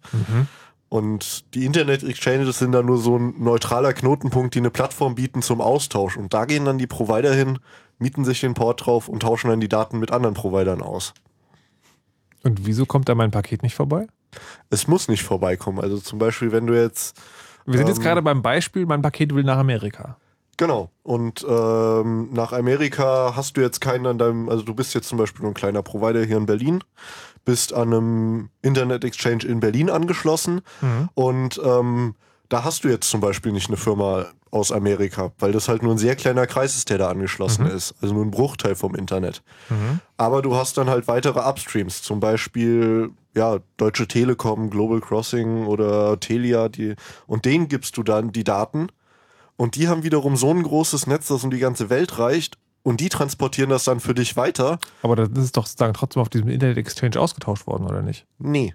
Also du kannst entweder auswählen, es geht über einen Internet Exchange oder du gibst es einem, einem Uplink-Provider, sogenannter. Und also die Internet Also ich- nur. ich glaube, das wird jetzt zu kompliziert. Wir Ja. können ja einfach mal versuchen zu sagen, da ist irgendwie noch mehr, da wie so tief will man nicht reinleuchten. Das wird dann ganz schnell ziemlich äh, äh, verwoben. Äh, man kann ja wieder Einfachheit äh, halber einfach mal sagen, dass es so ungefähr auch funktioniert, äh, dass äh, man die Preise, die jetzt die Durchleitung bei diesen Upstream-Providern, äh, dass man die vergleicht mit dem, was man vielleicht bei den lokalen Sixen dort ähm, ähm, bezahlen würde und sich dann irgendwie den günstigsten Anbieter raussucht und am Ende sich irgendwie nicht weiter darum kümmert, wo das Paket denn wirklich landet. Sondern einfach sagt, ich habe hier ein Internetpaket und ich würde jetzt gerne das über den billigsten Anbieter verschicken und dann gibt es dann wie so äh, Algorithmen, die einem das ausrechnen, was da gerade äh, der optimale Weg ist. Mhm. Aber auch am Ende ist natürlich dann der Preis, äh, den, den es nimmt, äh, ist eine der Metriken. Also du hast natürlich, du willst ja deinen Kunden auch nun nicht äh, unbedingt ein Paket nach dem günstigsten Preis nur zumuten. Wenn das dann einfach so durch äh, die billigsten Anbieter kommt, aber dann äh, da so mehrere Sekunden Latenz plötzlich hat, äh, ist es wie eine schlechte Metrik, einfach nur den Preis daherzunehmen, sondern du, du misst da mal alles Mögliche auf und hast dann am Ende rausgefunden, dass ähm, so dein Kunde sehr unzufrieden ist, wenn er sich jetzt die ähm, Tierdokumentation dort mit einer Bandbreite von nur 10 Kilobit pro Sekunde ähm, nach Hause ziehen kann. Also will er wahrscheinlich äh, dort mal eine dicke Bandbreite haben und ist wahrscheinlich auch ähm, bereit dafür dann äh, Geld zu bezahlen. Für andere Dinge will er halt dann vielleicht äh, nicht so braucht nicht so schnell ist oder vielleicht äh, wie geht es auch mit größerer Latenz noch in Ordnung. Das dann Aber das ist dann eine Mischkalkulation, die der Provider wieder macht, Das weil mein, dann- ja. äh, weil sagen, ich als Kunde bezahle ja immer nur einen Preis. Genau, du Nee. kannst auch gar nicht entscheiden. Du, als Kunde würdest dann vielleicht im Zweifel eher weggehen, wenn irgendwie bei mir zu Hause geht Skype langsam, äh, bei der Telekom ging es aber voll schnell, dann gehe ich Ja. halt woanders hin. Also man kann natürlich seinem Kunden irgendwie so Dinge zumuten, bis er, bis das Kamel platzt. Ja, genau, aber das, ich wollte gerade sagen, du sagen, das entscheidet der Provider, das berechnet ihr mir nicht einzeln, sondern sagen, ich bezahle Mhm. meine 20 Euro und der Provider entscheidet dann so, okay, die Leute, die da wohnen, die sind, die gucken alle viele hochauflösende Fortpflanzungsdokumentationen, aber skypen wenig, deswegen sozusagen können wir das so. Und wenn er sich dann falsch entscheidet, dann sagt der Kunde so, ich genau. Genau. mal weg. Okay, aber sozusagen, es wird nicht, ich als Kunde sehe das nicht, wie der sich entschieden hat. Das ich merke das höchstens, Genau. wenn er sich falsch entschieden hat. Nun hast du aber das Problem, dass viele von den Informationen, die so Leute sich besorgen wollen, auch ähm, identisch sind. Also wenn plötzlich viele Leute in der Welt gleichzeitig sich das, äh, die neue Version des Betriebssystems herunterladen möchten, mhm. dann hast du als ähm, sowohl als Provider, der den Kunden das jetzt ähm, zukommen lassen möchte, als auch derjenige, der es anbietet, hast du so ein Problem. Da gibt es so Möglichkeiten, das zu lösen. BitTorrent zum Beispiel, mhm. ist aber so für, einen, für eine garantierte Qualität, die du deinen Kunden liefern möchtest, jetzt nicht so immer die optimale Wahl. Äh, und dann gibt es äh, andere Möglichkeiten, zum Beispiel ein Du darfst es sagen. CDN. Ja, ein CDN. Wow. Was genau ist ein CDN? Also ein CDN ist eine, eine Firma meistens, die ich halt, oder halt. eine Organisation. Was heißt CDN? Ah, stimmt. das heißt Content Delivery Network. Also die verteilen sozusagen den Inhalt. Mhm. Und ähm, wenn da jetzt zum Beispiel eine Firma hingeht, die jetzt ein Update rausbringt für ihr Betriebssystem, das ist dann irgendwie einen Gigabyte groß. Und die wollen natürlich, dass alle das richtig schnell bekommen. Und die haben jetzt aber nur ihre Server in Amerika in ihrer Zentrale stehen. Und die übergeben dann dieses Paket mit dem neuen Betriebssystem drinne, so im CDN die kamen in der ganzen Welt verteilt. Kleine Inseln in Rechenzentren haben sie dann irgendwie zehn Racks, randvoll mit Servern, mit viel Platten und ganz schnell angebunden und haben davon in jeder Stadt einstehen. Oder sogar in manchen Providern drin. Also mhm. Also zum Beispiel in deinem, bei deinem DSL-Provider steht dann auch so mehrere Schränke von diesem Content Delivery Network. Und die kümmern sich darum, dass der Content dann auf allen diesen Servern ist und somit ganz, ganz nah beim Kunden. So, was der Kunde dann sieht, ist, äh, er macht eine Anfrage im DNS, also äh, bei Nameserver und fragt, sag mal, wo steht eigentlich updates.microsoft.com? Und dann guckt äh, dein Nameserver, der ja bei dem, ähm, bei deinem Provider eingetragen ist, guckt nach und sagt, ja gut, jetzt könnte ich dir sagen, der ist Amerika, will ich aber gerade nicht, äh, sondern äh, updates.microsoft.com steht hier bei mir lokal, wie mit dieser IP-Adresse kannst du runterladen. Und äh, man würde sich dann einfach zu einem Rechner dieser Content Delivery Network Networks äh, hin connecten und äh, würde dann am Ende über die Signatur rausfinden müssen, das ist wirklich korrekt, das ist wirklich Microsoft und würde dann anfangen, statt über das teure Überseekabel dieses Update runterzuladen, dann einfach äh, von dem Server, den da dieses, äh, dieser CDN bei deinem Provider hingestellt hat, direkt äh, äh anfangen runterzuladen. Das ist, ähm, das kann man auch beobachten, wenn man irgendwie bei Videos fällt, fällt das, glaube ich, irgendwo oft an, äh, wenn man also irgendwie so ein kleines Firewall-Programm auf seinem Rechner laufen hat oder so, dann fragt das manchmal, obwohl man sich jetzt zu hochauflösende Fortpflanzungsdokumentation.de verbunden hat nach irgendwie so einer ganz kruden Nummer, also so elendlange Namen stehen möglicherweise sowas wie Akamai drin oder sowas. Und das ist dann so ein Content Delivery Network Server. Ja, na, es gibt einfach zwei große gerade und Akamai ist einer äh, der ersten, die da drauf gekommen sind. Die haben irgendwann war, glaube ich, ein Universitätsprojekt und dann hat irgendwie Apple noch ganz früh darin investiert, die da irgendwie Web-Objects sich ausgedacht haben und dort jetzt für äh, ihre ersten Updates und ich glaube ihre ersten Versuche mit dem iTunes Music Store äh, dort einen, äh, wollten sie einfach nicht selber machen, sondern wollten sie einkaufen und haben sie dann Akamai investiert und ähm, war irgendwie das erste Geld, was dann äh, damals Apple auch wieder verdient hatte, nachdem es ihnen schlecht ging, glaube ich. Und die ähm, sind irgendwie so einer der gro ersten großen Spieler und die hatten irgendwie dann ziemlich schlaue Algorithmen, um rauszufinden, was denn jetzt gerade ähm, heiße Files sind. Also Files, die gerade ganz viel von Leuten aus einer, aus einer Region äh, angefragt worden sind, weil du hast natürlich wieder eine andere Metrik. Du kannst ja nicht das gesamte Angebot deines ähm, Kunden jetzt überall spiegeln, was gar nicht äh, angefragt wird sondern musst irgendwie schon schauen, was äh, sind gerade, äh, wenn in Deutschland so die Leute vom Update-Server nur die deutsche Version äh, des Betriebssystems wollen, dann kann man natürlich da schon vorbauen und ähm, sich äh, auf der Seite des Anbieters dafür darum kümmern, dass äh, jetzt nur die deutsche, das deutsche Sprachpaket damit bei ist. Aber auf der anderen Seite will man das eigentlich auch äh, Algorithmen machen lassen. Wenn du wie siehst, dass dasselbe File aus der Region Deutschland in ein paar Millionenfach angefragt ist, dann kriegt das äh, Content äh, Delivery Network das mit und ähm, holt sich das dann einmal aus äh, US-Amerika und sorgt dann dafür, dass äh, wenn alle anderen dasselbe File haben wollen, dass das dann äh, eher lokal ausgeliefert wird. Das hört sich ja sozusagen nach einer äh, recht menschenfreundlichen, ideellen Vorgehensweise an, dass das Content Delivery Network sagt, hey, ihr wollt alle diese Datei haben, kein Problem, ich hole sie euch und leg sie bei uns drauf. Aber da muss doch irgendjemand dafür bezahlen. Wer? Äh. Ja, das ist jetzt wieder sehr unterschiedlich. Also eigentlich zahlt dann am Ende der, der sagt, ich habe hier meine Datei, die muss verteilt werden. Und dann bezahlt er dafür, dass die zum Beispiel überall in bestimmter Geschwindigkeit verfügbar ist. Ach so, das, das läuft dann sozusagen nicht so, dass ähm, dass er sagt, okay, ich möchte, dass diese Datei gerade verteilt wird und dann wird die sozusagen nach seinem Willen auf bestimmte Server dieses, äh, dieses CDNs hochgeladen, sondern er sagt das und dass dieses CD, die CDN-Firma hat dann einen Algorithmus, der ausrechnet, wo diese Dateien verteilt werden müssen. Genau, also man sagt dann zum Beispiel, was für eine Art ist, wenn das jetzt zum Beispiel für die Fußball-WM oder Olympiade ist, dann wird gesagt, das ist ein Livestream und der kann dann zum Beispiel, weil dann gerade Deutschland spielt, kann sein, dass jetzt ganz viel in Deutschland dafür gebraucht wird, aber wenig Kapazität woanders.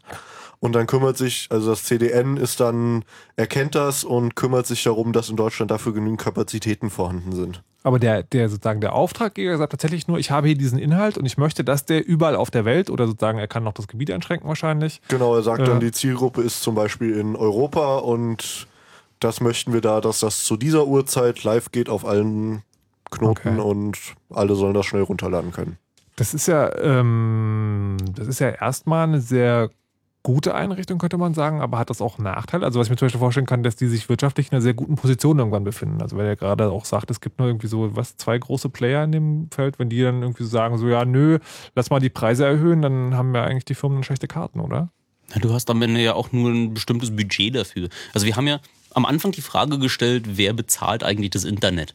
Und was wir gerade rausgefunden haben, sind Leute, die da wirklich ähm, Geld reintun können, sind äh, auf der einen Seite die Leute, die äh, zu Hause ihr DSL haben wollen. Äh, wir haben auch gesehen, dass in den ganzen Mischkalkulationen da immer nur ziemlich wenig Luft drin ist. Da kannst du nicht beliebig an einer, Preisschraube drehen und da gehen die Preise auch herunter. Und die anderen Leute sind die, die irgendwo Server äh, mieten. Und das machen sie ja meistens auch nicht, um irgendwie nur Server rumstehen zu haben, sondern die wollen da irgendwie Geschäfte betreiben oder äh, hoffen da am Ende auch wieder ein Business mit dem Internet irgendwie zu machen und das Geld reinzubekommen. Und da kannst du auch nicht beliebig an der Stellschraube hochdrehen, ähm, weil äh, dann sich das auch nicht mehr lohnen würde, weil der Empfänger auf der anderen Seite im Internet ja auch nicht äh, beliebig Lust hat, für die Produkte dann mehr Geld noch drauf zu, zu bezahlen. Mhm. Also mh, trotzdem ist äh, das Geld, was erstmal drin ist, wird jetzt natürlich äh, auch mit harten Bandagen verteilt. Also, ich weiß nicht, äh, es gibt einige, äh, na, naja, es, es, gab da, es gab da so Hin- und Her-Effekte, dass zum Beispiel gab es vor zwei Jahren, glaube ich, so eine Geschichte in äh, Großbritannien, wo die äh, DSL-Provider plötzlich der Meinung waren, uh, die BBC macht aber mit ihren ganzen HD-Dokumentationen, die sich alle Leute jetzt runterladen, also wirkliche Tierdokumentation, äh, machen sie äh, so viel Traffic bei unseren Kunden und die wollen das alle runterladen. Jetzt wollen wir mal, damit wir die BBC noch ordentlich durchleiten, von der BBC Geld dafür sehen. What? Und, ja, und die BBC hat sich hingestellt, nee. Und ähm, dann war das dann auch ziemlich schnell gegessen. Dann war irgendwie dieser Bluff dann äh, auch ziemlich schnell aufgerufen. Ähm, und auf der anderen Seite sieht es so aus, dass er Leute, die äh, Content zur Verfügung stellen, in sich in einer starken Verhandlungsposition fühlen und meinen, ja, wir sind Google, wir haben irgendwie diesen YouTube-Service und äh, eure Kunden wollen bestimmt ähm, ganz schnell YouTube gucken können und die werden sich bestimmt auch beschweren, wenn es nicht äh, schnell durchgeht. Deswegen äh, sind unsere Peering-Konditionen jetzt so und so. Und ähm, Ja, da kann man so zum Beispiel das Beispiel nehmen, ähm, bei diesem Provider, wenn sich zwei Provider verknüpfen, zum Beispiel jetzt, ähm, wenn Kabel Deutschland mit Google jetzt zusammen sich verknüpft, damit die Daten schön schnell fließen. Das gibt's auch jetzt in, also normalerweise macht man das halt, weil es auf Gegenseitigkeit beruht. Der Content ist dann froh, dass er schnell beim Nutzer ist. Der Nutzer ist froh, dass er schnell beim Content ist und es wenig kostet. Aber zum Beispiel die Deutsche Telekom, wenn man mit denen sich zusammenschalten will und entweder man ist einer von den richtig, richtig großen, dann sagt die Telekom, okay, wir sehen dann, wir sehen, dass es Geld kosten würde, aber wir machen jetzt das beide auf Gegenseitigkeit und berechnen nichts dafür. Aber wenn man jetzt zum Beispiel einer der nicht der riesig Großen in Deutschland ist, dann sagen die halt ganz einfach, hey, wenn du schnell bei unseren Kunden sein willst, dann bezahl doch dafür. Und das ist genauso. dann nicht mehr Netzneutralität, oder? Das ist jetzt die Frage, die mir Nein, sozusagen die ganze Zeit auf der, auf der Zunge liegt. Also diese, diese Idee ist ja, dass alle gleich, Inhalte immer gleich schnell sind, aber schon diese CDNs sind dann eigentlich eine Verletzung dieses Prinzips. Ja, oder? also zum Beispiel, was die Telekom macht, das nennt sich einfach in der Branche Paid Peering, also bezahlte Zusammenkunft dann einfach. wie sind wir da Prostitution an? Ich kann mich gerade nicht.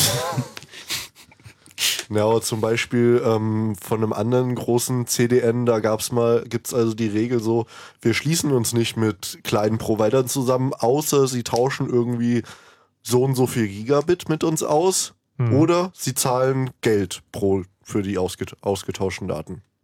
Das heißt, das ist schon auch so ein Markt, äh, wo es halt nicht einfach, nicht so einfach ist, mal zu sagen, okay, ich mache jetzt hier einfach noch meinen eigenen Provider, weil von der technischen Seite klang das ja die ganze Zeit so wie, äh, natürlich kannst du das machen und dir auch einen eigenen Server in so einen Co-Location Space, also so ein Serverhaus reinstellen. Aber wirtschaftlich oder sozusagen von der Geschwindigkeit her ist es nicht so einfach, weil die großen Player da gut zusammenhalten. Ja, also es kommt, also es beruht halt sehr auf den anderen darin, in dem ganzen Spiel und man erreicht auch als Kleiner relativ gut die anderen und wenn man halt zu einem bestimmten hin will, der jetzt einer der Großen ist, dann kann man ja sich zum Beispiel bei einem anderen Großen einkaufen und dann zum Beispiel von denen sagen, ich will von euch jetzt den Traffic haben, der zur Deutschen Telekom fließt. Mhm. Okay, also muss man dann über Mittelsmann gehen. Jetzt haben wir diese CDNs endlich mal erklärt. Das wurde ja aber auch Zeit. Ähm, jetzt sind ja gleich schon wieder Nachrichten. Was, was bleibt uns denn noch, was wir in der letzten halben Stunde alles nicht mehr schaffen? Auch nur, wir sind eigentlich schon in unserer Choreografie doch äh, okay. genau im Zeitplan geblieben. Du hast ja den Zettel doch da rumliegen, Ungla oder? Jetzt hör immer auf, so, mich so hinzustellen, als wäre ich nicht vorbereitet. Was zwar stimmt, aber jetzt nicht an dieser Stelle immer erwähnt werden muss. Erdgeist! Okay, also wir haben jetzt gleich noch Ripe. Könnt ihr schon kurz mal anteasern, was das ist? Na, die vergeben so die äh, die Zahlen, also die Nummern, unter denen Rechner erreichbar ist im Internet. Ach, wir können das einfach generischer fassen. Im Laufe der Zeit hast du irgendwie wie im Wilden Westen da, alle haben wie wild ihre äh, Eisenbahnlinien durch die Gegend verlegt, ein paar Leute bauen Straßen, ein paar Leute erschießen Indianer und irgendwann hast du doch nochmal eine Regulierung, äh, die notwendig ist, um dort wieder ein bisschen Ordnung in diesen Wilden Westen dort reinzuschaffen. Irgendwann sind die IP-Adressen alle, irgendwann äh, will man auch, glaube ich, dafür sorgen, dass es so ein paar äh, grundsätzliche Spielregeln der Leute untereinander gibt, die dann äh, von ja doch irgendwie eigentlich noch recht freundlich in, äh, gesinnten Engineers dann so im, halbwegs im Konsens da besprochen werden. Und diese Institutionen, die das regulieren, die wollen wir jetzt in der letzten halben Stunde ansprechen. Ich bin sehr gespannt. Jetzt aber erstmal Fritz Info mit Nachrichten, Wetter und Verkehr. Das Line-Up ist komplett. Die Sonne ist bestellt und die geheimen Geheimgäste sind auch noch geheim. Fehlt eigentlich nur noch ihr, falls ihr noch kein Ticket habt. Die neuen Deutschpoeten. Das Fritz Open Air Festival mit Thes Ullmann, The Koletzkis und Tim Bensko. Muss nur noch kurz die Welt retten. Mit Masimoto und mir. Mein Herz mit Timo Hauer, Vierkant-Tretlager und Max Herre. Und ich schließe die Augen. Und dazu ein paar ziemlich geheime Geheimgäste. Die neuen Deutschpoeten. Kommenden Samstag live und Open Air im IFA Sommergarten auf dem Messegelände Berlin und auf allen Frequenzen von Fritz. Solange es noch Karten gibt, gibt's Karten auch bei Fritz im Netz. Oder ihr gewinnt sie bei uns. Einfach gut Fritz hören. Die neuen Deutschpoeten. Das Fritz Open Air Festival. Moderiert auf der Bühne von mir hat eine Tess2 und mir. Bosse. Fritz. Immer gute neue Musik. Und das hört man. Um kurz nach halb zwölf. Fritz Info. Nachrichten. Mit Martin Schneider. Die Flugbegleiter der Lufthansa beginnen morgen ihren Streik in Frankfurt am Main. Das hat die Gewerkschaft UFO am späten Abend mitgeteilt. Der erste Ausstand des Kabinenpersonals in der Geschichte der Lufthansa soll demnach um 5 Uhr morgens beginnen und bis 13 Uhr dauern. Fluggäste müssen sich auf erhebliche Behinderungen und Flugausfälle einrichten. Wann der neue Hauptstadtflughafen tatsächlich eröffnet wird, soll erst nach der nächsten Aufsichtsratssitzung der Flughafengesellschaft bekannt gegeben werden. Berlins regierender Bürgermeister Wowereit sagte dem RBB, dem neuen Technikchef Amann müsse die Zeit bis zum 14. September gegeben werden, um die Unterlagen intensiv zu prüfen. Die Flughafeneröffnung ist nach zwei gescheiterten Terminen für den 17. März 2013 vorgesehen.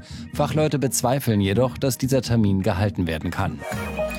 Das Drama Barbara geht als deutscher Beitrag in den Wettbewerb um den Oscar 2013. Es geht um den Preis für den besten nicht englischsprachigen Film. Eine Fachjury in München hat sich für das Drama über eine ostdeutsche Ärztin entschieden. Schon bei der Berlinale 2012 bekam der Film von Regisseur Christian Petzold den Silbernen Bären für die beste Regie. Der Iran hat nach Angaben der Internationalen Atomenergieorganisation eine seiner Urananreicherungsanlagen beträchtlich erweitert. Die Zahl der Zentrifugen in dem unterirdischen Komplex sei seit Mai auf 2000 verdoppelt worden, heißt es in dem neuesten Bericht der Behörde. Der Westen wirft Teheran vor, nach Atomwaffen zu streben. Die iranische Regierung weist dies zurück und pocht auf ihr Recht zur friedlichen Nutzung der Atomenergie. Wetter. Mit den aktuellen Temperaturen. In Berlin-Buch haben wir 18 Grad, im Wannsee melden, äh, messen wir 20 Grad, in Cottbus sind es bloß noch 17, Potsdam, Frankfurt, Wittenberge, Neuruppin, Angermünde 18 Grad. Bis zum Morgen ziehen jede Menge dichte Wolken samt Regen durch, teilweise kann es auch gewittern und die Temperaturen gehen noch bis auf 13 Grad runter. Der Freitag wird dann stark bewölkt und es gibt jede Menge Regen, maximal 12 Grad, nee 20 immerhin sind äh, drin. Am Wochenende wird es dann trotz Regenschauern wieder etwas freundlicher. Verkehr. Die Straßen sind scheinbar frei. Wir wünschen euch eine gute Fahrt. Fritz ist eine Produktion des RBB. Und wenn ihr einen ganz bestimmten Song aus der Fritz Playlist sucht, dann seht sie euch doch einfach an. Die Playlist auf fritz.de. Fritz.de. Und das Auge hört mit, Mann.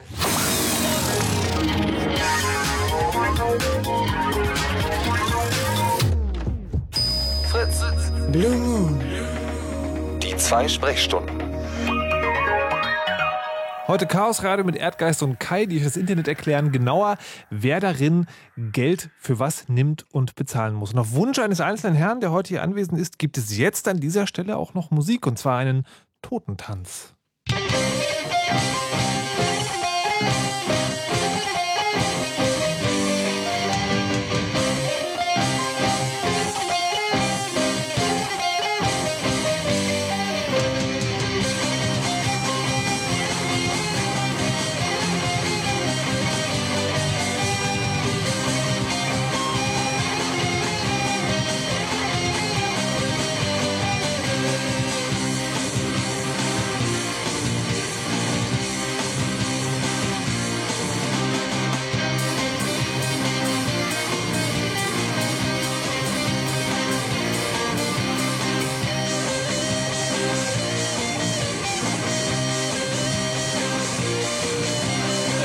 ein Feuer auf, es erwachen alle Toten, sie folgen jener Flamme und das Fest nimmt seinen Lauf. Versammelt dort im Kreis stehen sie vor ihrem Feuer, die Nacht wird dunkelrot und die Luft ist brennend heiß.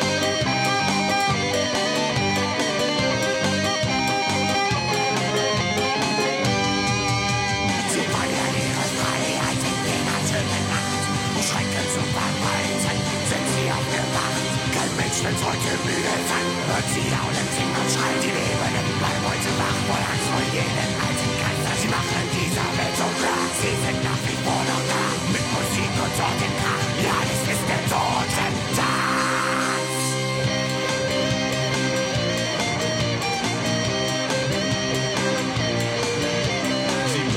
klapprig sein, ihre abgefolgten Körper, so die Stimme auch, und doch hört man sie noch schreien. Es hallt durch jenen Wald, wo der Tod das Leben trifft. Es blüht die Leidenschaft, morgen früh ist wieder kalt.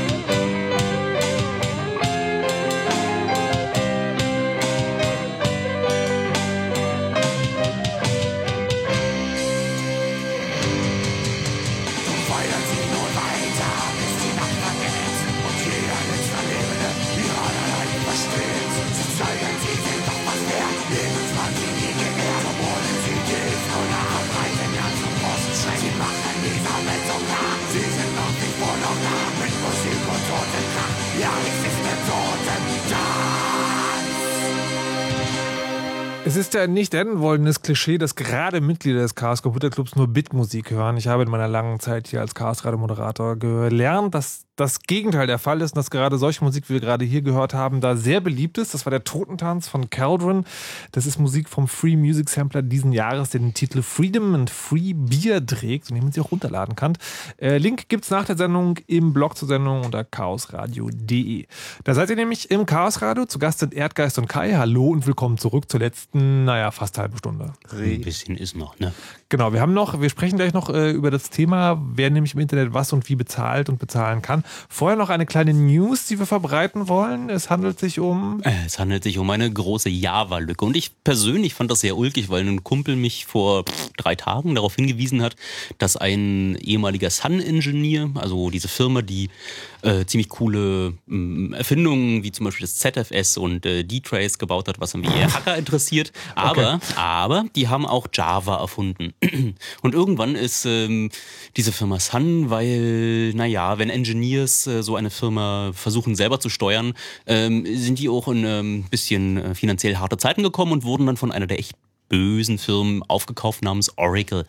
Und Oracle hat äh, als Ziel nicht, nicht irgendwie so was wie Enabling People oder denen irgendwie zu helfen, sondern einfach Geld verdienen. Und ähm, das zeigt sich jetzt, dass die da nicht so richtig mit der Community umgehen können, weil sie haben ihr Java so ein bisschen verrotten lassen. Und schon vor einem halben Jahr haben ein paar Sicherheitsforscher gesagt, ihr habt ein echtes Problem, euer Sandboxing im Browser funktioniert nicht. Man kann irgendwie ziemlich einfach äh, dem... What? Das heißt, dass äh, der Browser sorgt natürlich dafür, dass irgendwas, was in deiner Webseite ausgeführt wird, nicht an deine privaten Familienfotos darf. Und sowas heißt Sandboxing, also man sperrt also einen Prozess an eine kleine Sandbox ein, in so einen Buddelkasten, in dem darf es machen, was es möchte, aber äh, äh, an die Familienfotos darf es nicht ran. Und es gibt jetzt einen ganz einfachen Weg, sich ähm, so diese, diese Sandkastenumgebung äh, einfach kaputt zu spielen, außer aus diesem Java heraus und zu sagen, ich will aber doch und ich bin nämlich gar nicht äh, aus dem Internet, sondern ich lag vorher schon auf der Festplatte und deswegen darf ich alles. Und das wurde der Firma Oracle äh, schon vor einem halben Jahr mitgeteilt und die haben einfach nichts gemacht. Und dazwischen sieht so aus, dass wenn du mit deinem Browser auf irgendeiner Webseite vorbeikommst, wo ein Java-Applet noch drin ist und du es nicht irgendwann schon mal ausgeschaltet hast, also wenn du Java in deinem Browser nicht irgendwie schon mal ausgeschaltet hast, dann hast du gerade ein Problem. So, egal auf welchem Betriebssystem, gerade mit äh, welchem Browser, wenn du Java anhast, dann hast du ein Problem, dein Rechner ist sozusagen äh, dann schon prinzipiell in fremder Hand. Ups. Genau. Das äh, ging jetzt so in den letzten Tagen durch die Presse und es hat für mich dann auch wieder so den äh, Eindruck bestätigt, dass einfach solche äh, wichtige Kerninfrastruktur, äh, die jetzt auch äh, Java darstellt, weil es einfach in allen Browsern eingebaut ist, dann nicht äh, in die Firma, äh, in die Hände von so einer raffgierigen Firma wie, wie Oracle gehört.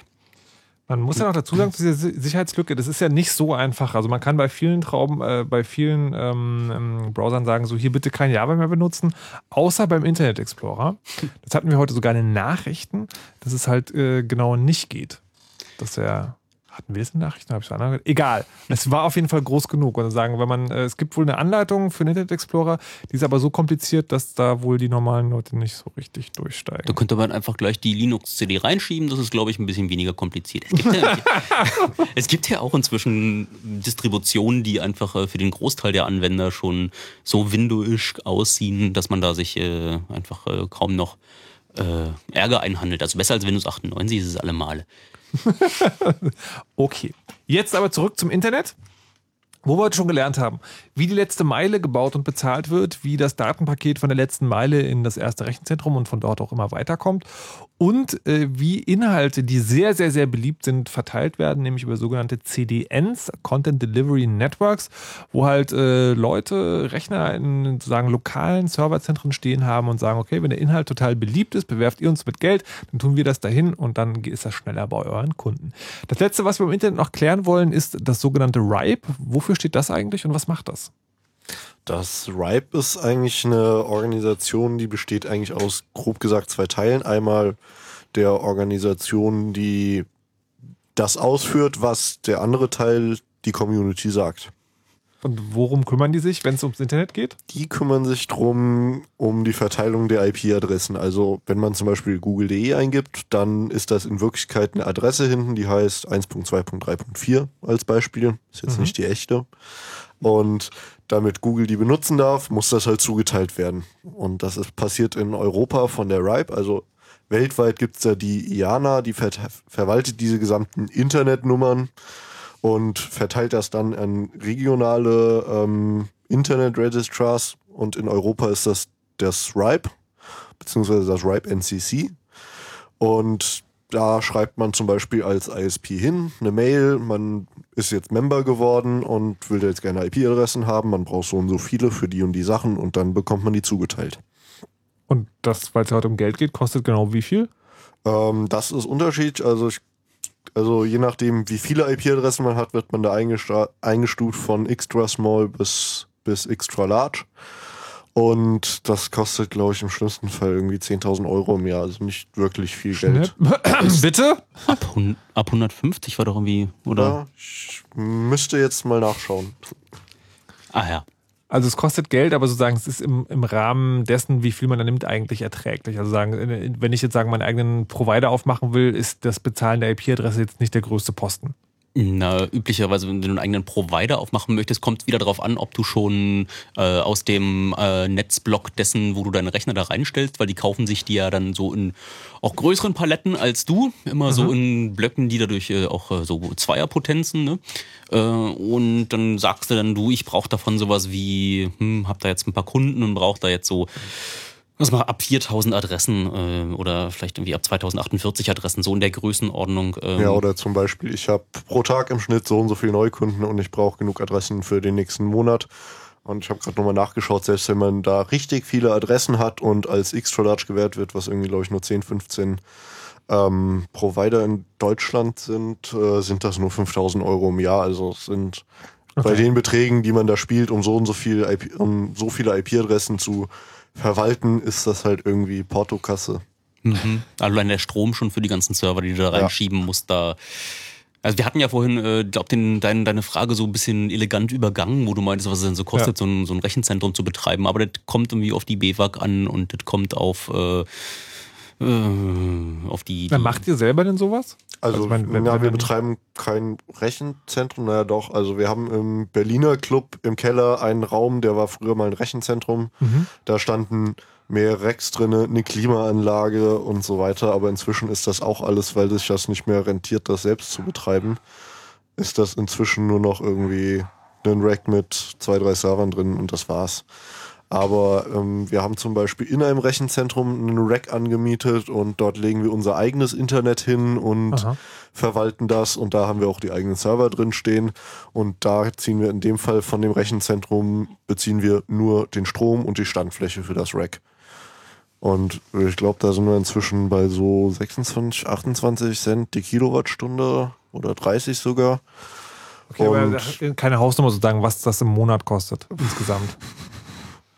Dann Na, das das finde ich halt immer das Spannende bei diesen Geschichten, weil ja letztlich die Frage, die steht immer ist auch, kann ich das selber machen? Und dann ist das ist, scheint ja vor allem eine Kostenfrage Na, Ich kann dir sagen, ich habe da so bei einem Provider in, in Nürnberg, glaube ich, steht der, habe ich mir einen äh, Server angemietet und da bezahle ich da so, das heißt irgendwie auch noch der Traffic mit dabei, aber so Stromkosten haben wir gesagt, also wie so knapp unter 30 Euro im Monat.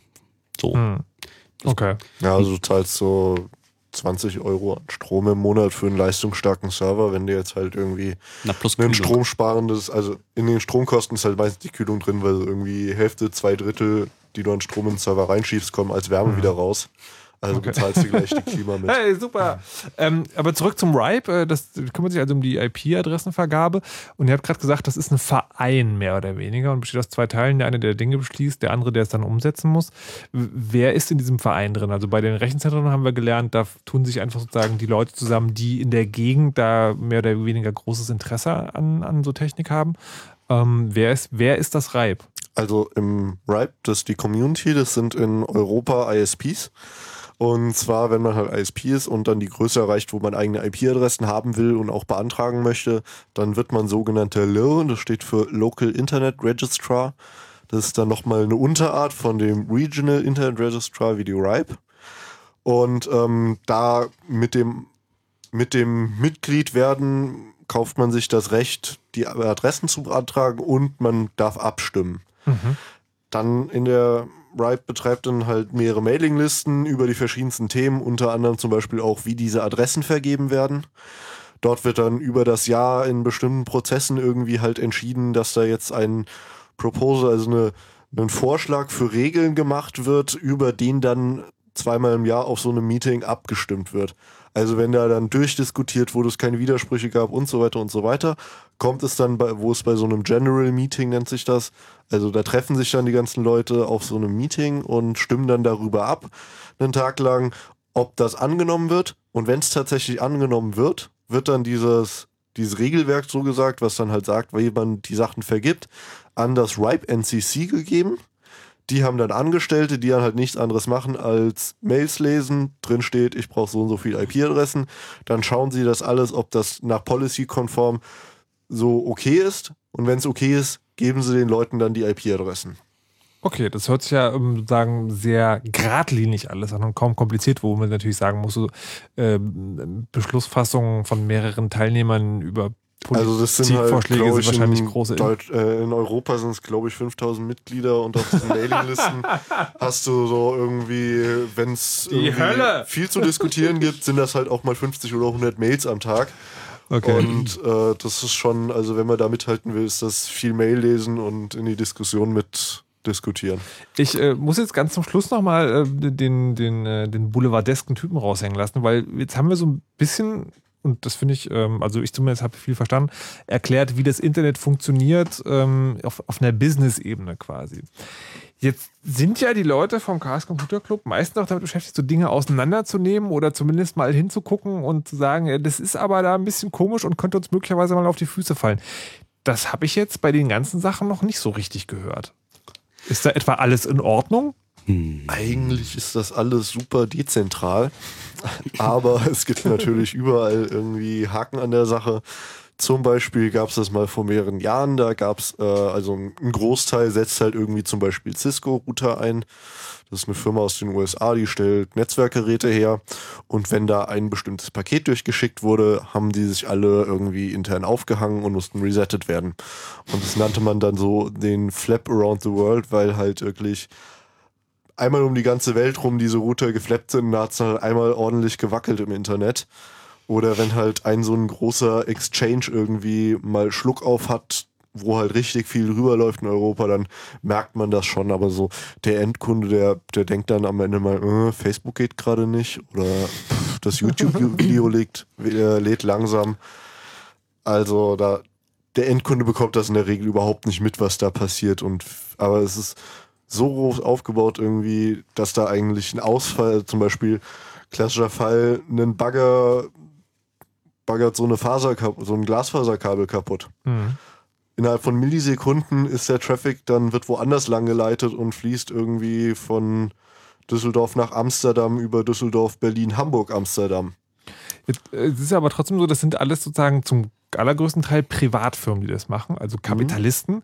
Und ähm, es ist ja oft so, wenn, wenn, wenn das pure Business regiert, dass dann Leute sozusagen, dass die, dass die Infrastruktur, die für solche Dinge verwendet wird, sehr hart kalkuliert ist, also sagen nicht sehr Ausfallsicher halt. Ja, also es gibt halt Firmen, die sehen sich daraus halt irgendwie, wir sind jetzt richtig gut und bei uns kostet alles ein bisschen mehr, dafür haben wir irgendwie alles doppelt und dreifach gesichert. Und wenn jetzt irgendwie halb Europa stromlos ist, dann haben wir immer noch die andere Hälfte und können mit Amerika reden und so Sachen. Und Du das brauchst- lässt sich dann einfach kosten, aber gibt's alles. Du brauchst diese Art Reputation dann auch, wenn du Banken versorgst, wenn du da irgendwie so seriöse Businesspartner hast, äh, kannst du da nicht einfach dahergehen und sagen, ich habe jetzt allerbilligste Netz irgendwie gerade zusammengeschlüppelt und dann ist es dann halt äh, im Großteil der Zeit nicht äh, erreichbar. Und aber auch die Geschichte des Internets, wie die so gewachsen ist, ist auch so, dass dort viele, viele Engineers immer mit dabei gewesen sind, irgendwie auch prinzipbedingt, äh, weil dieses Thema auch dann ein bisschen trocken ist und erstaunlich wenig Leute, die einfach nur Geld dran verdienen wollten,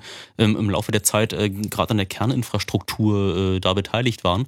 Äh, es gab viele, ähm, viel Konkurrenz einfach aus den Forschungsnetzen. Das heißt, dass zu der Zeit auch äh, Wissenschaftler ja am, am allermeisten daran interessiert waren, ihre Universitäten, an denen ja auch die Computer dann mm, standen, äh, die wenigen, die miteinander hätten sprechen wollen, äh, dass die dann auch schon untereinander dann eher äh, dafür gesorgt haben, dass die Kabel verbuddelt werden und auch dort die verpeilten Wissenschaftler ja noch ganz andere äh, Ansprüche an die, an die Verdrahtung hatten als jemand, der jetzt äh, seine Endkunden da anschließen möchte. Und auch viel kam ja aus der Post heraus. In Deutschland ist ja gerade gerade damals waren es halt nicht die Leute, die einfach möglichst viel Geld verdienen wollten, sondern saß dann auch mit allen Vor- und Nachteilen, die so einen, ähm, ja, so ein beschnurrbarteter Telekom, früher Posttechniker halt hatte.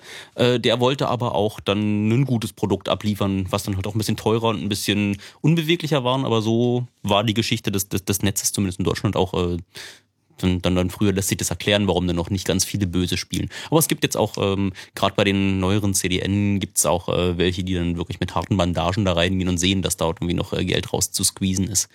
Ja, zum Beispiel diese, also die Redundanz, die man halt baut, das als ausfallsicher ist, ähm, das rechnet sich halt einfach dadurch, weil wenn jetzt zum Beispiel in Berlin zweimal am Tag das Internet ausfällt oder sowas, dann dauert das irgend, dann gehen die Kunden ja automatisch weg, weil es doof ist. Na, mit der S-Bahn tun sie es aber auch nicht. ja, nur äh, bei der S-Bahn hat man ja, glaube ich, nicht so eine Wahl, obwohl man könnte auf Helikopter oder Beam umsteigen, aber Jetzt ja, ist- beim Internet hat man halt die Wahl und wenn man scheiße ist, dann gehen halt die Leute da weg und man verliert Kunden. Deswegen schauen da alle schon, dass das einigermaßen gut ist und je nachdem, was für Kunden es dann sind, in dem Fall zum Beispiel bei Banken, da muss das alles irgendwie, ist genau geregelt, dass die Glasfasern irgendwie es zwei Verbindungen zwischen den Rechenzentren gibt und an keiner Stelle dürfen sich die Kabel näher kommen als N100 Meter oder so. Mhm. Also es ist ganz genau geregelt, wie das alles ist, damit das möglichst ausfallsicher läuft. Also tatsächlich müssen wir sagen, keine Angst um unser Internet haben, weil das kaputt zu machen ist schon äh, eher schwierig. Da gab es mal sogar einen, ich glaube, einen längeren Text darüber, wo irgendjemand meinte, was passiert wohl, wenn wir jetzt über das Internet rum, äh, runternehmen wollen. Und dann hat er dann gesagt, ja, dazu müsste man eigentlich nur irgendwie sich sämtliche Landestellen der Kabel, äh, die unterseeisch ankommen, die sind zwar hm, versteckt, weiß keiner so genau, wo das ist, aber kriegt man raus. Und dann fing er an und dann wurde es plötzlich so ein zehnseitiger Rant, was man alles gleichzeitig machen müsste, wie viele Leute man dafür aktivieren müsste. Und der kam daraus,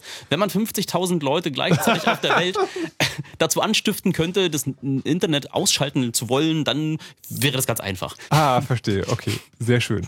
Gut, dann haben wir heute ähm, ausführlich geklärt, wie das Internet äh, geldmäßig funktioniert. Wir haben zum Schluss noch einen Anrufer, von dem ich nicht genau weiß, wer es ist. Hallo und guten Abend. Ja, Hallöchen, guten Abend. Tobias hier. Und kann wir noch ganz kurz eine Frage beantworten? Ja, na, nicht eine Frage, sondern ich möchte deine Frage beantworten. Äh, du wolltest ja ungefähr wissen, was das ungefähr kostet, ein Rechenzentrum zu betreiben. Ja. Ähm, ich habe jetzt mal nicht mehr, ich arbeite bei einer Firma in Berlin, die ein Rechenzentrum hat. Aha. Ähm, habe jetzt leider nicht mehr genau die Stromkosten im Kopf, zumindest nicht vom Rechenzentrum, aber von den Verstärkerstationen. Ja. War, äh, kann man sich das so vorstellen, man braucht ja auch verschiedene Verstärkerstationen, 30 Stück sind es in Deutschland bei uns.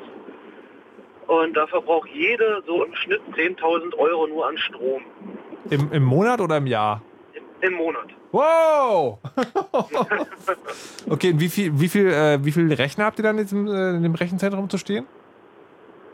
Oh, das ist schon eine ganze Menge. Also Kunden sind so Kabel Deutschland und DNSNet und sowas. Also das müsste ich jetzt durchzählen. Das ist auf jeden Fall schon eine größere Fläche. Okay, aber Sie sagen, das ist schon. Rechenzentrumsnamen mit einer 3 auf.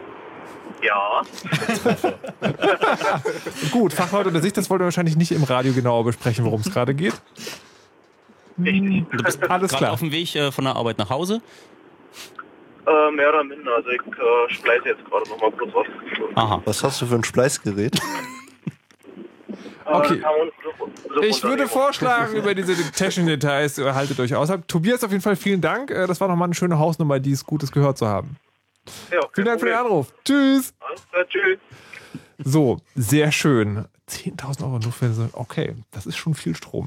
So, Erdgeist, Kai, vielen Dank vom Chaos Computer Club, die mir erklärt haben, wie das mit dem Geld ist. Ihr könnt, wenn ihr noch Fragen dazu habt oder Bemerkungen, die gerne ins Blog schreiben. chaosradio.de ist die Adresse, die funktioniert jetzt wieder und die ist bestimmt total ausfallsicher. Wir machen da demnächst einen CDN draus, vielleicht Akamai oder. Nee, klar. Ist klar. So, dann äh, wünsche ich euch äh, vielen Dank fürs hier sein, vielen Dank fürs Zuhören, euch von Radiogeräten. Wie gesagt, wenn ihr Fragen habt, stellt sie. Mir bleibt nur noch ähm, eine Sache zu sagen. Mein Name ist Markus Richter. Macht immer schön eure Backups und lasst euch nicht überwachen. Tschüss. You know how all those bad boy rappers claim how much weed they drink, and how many 40s they smoke, and how many women they've kissed with at the same time. But you see, I'm addicted to something else. It's not about fancy cars or bling bling, unless it's a glitter animation. I've seen more websites than any lousy ass browser. I've clicked more than Douglas Engelbart. I'm as bossy as Bowser. Don't even remember all my email addresses. And I've got more screen names than Sleepy's got mattresses. I need the internet like Whitney Houston needs crack. If you feel the same way, let me see a delicious this track.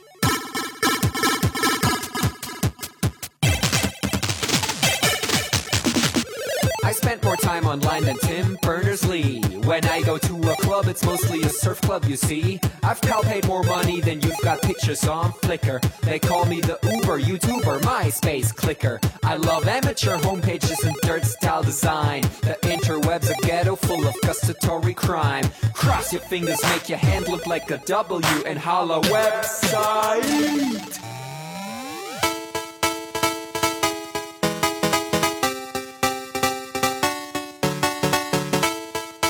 My future girlfriend. This is what I sound like. Uh, orders ending, upping it up. Check your birthday, keep on fucking it up. What? All my bitches up in the club. Let me see you shaking it, don't stop. Rub it down, bounce around, wiggle every pound. Get it to the hyper ground. Everybody dance, jump if you like it, this sound. Feel the bass drop, hear the beat pop. What you gon' do?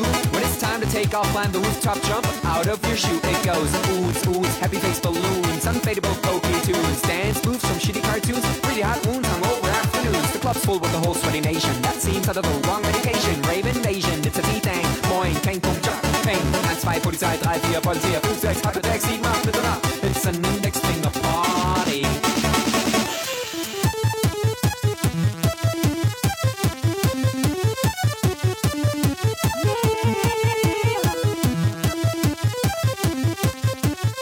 Yeah. Come on, our users holla website. Holla website. Everybody come on, holla website. Come on, come on, a holla website.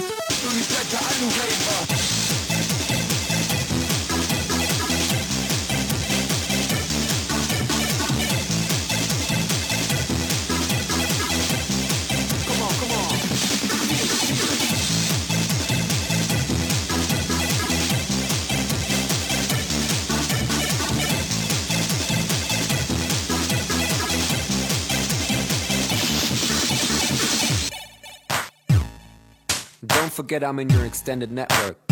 Biatch. Expo 2000. Bäh.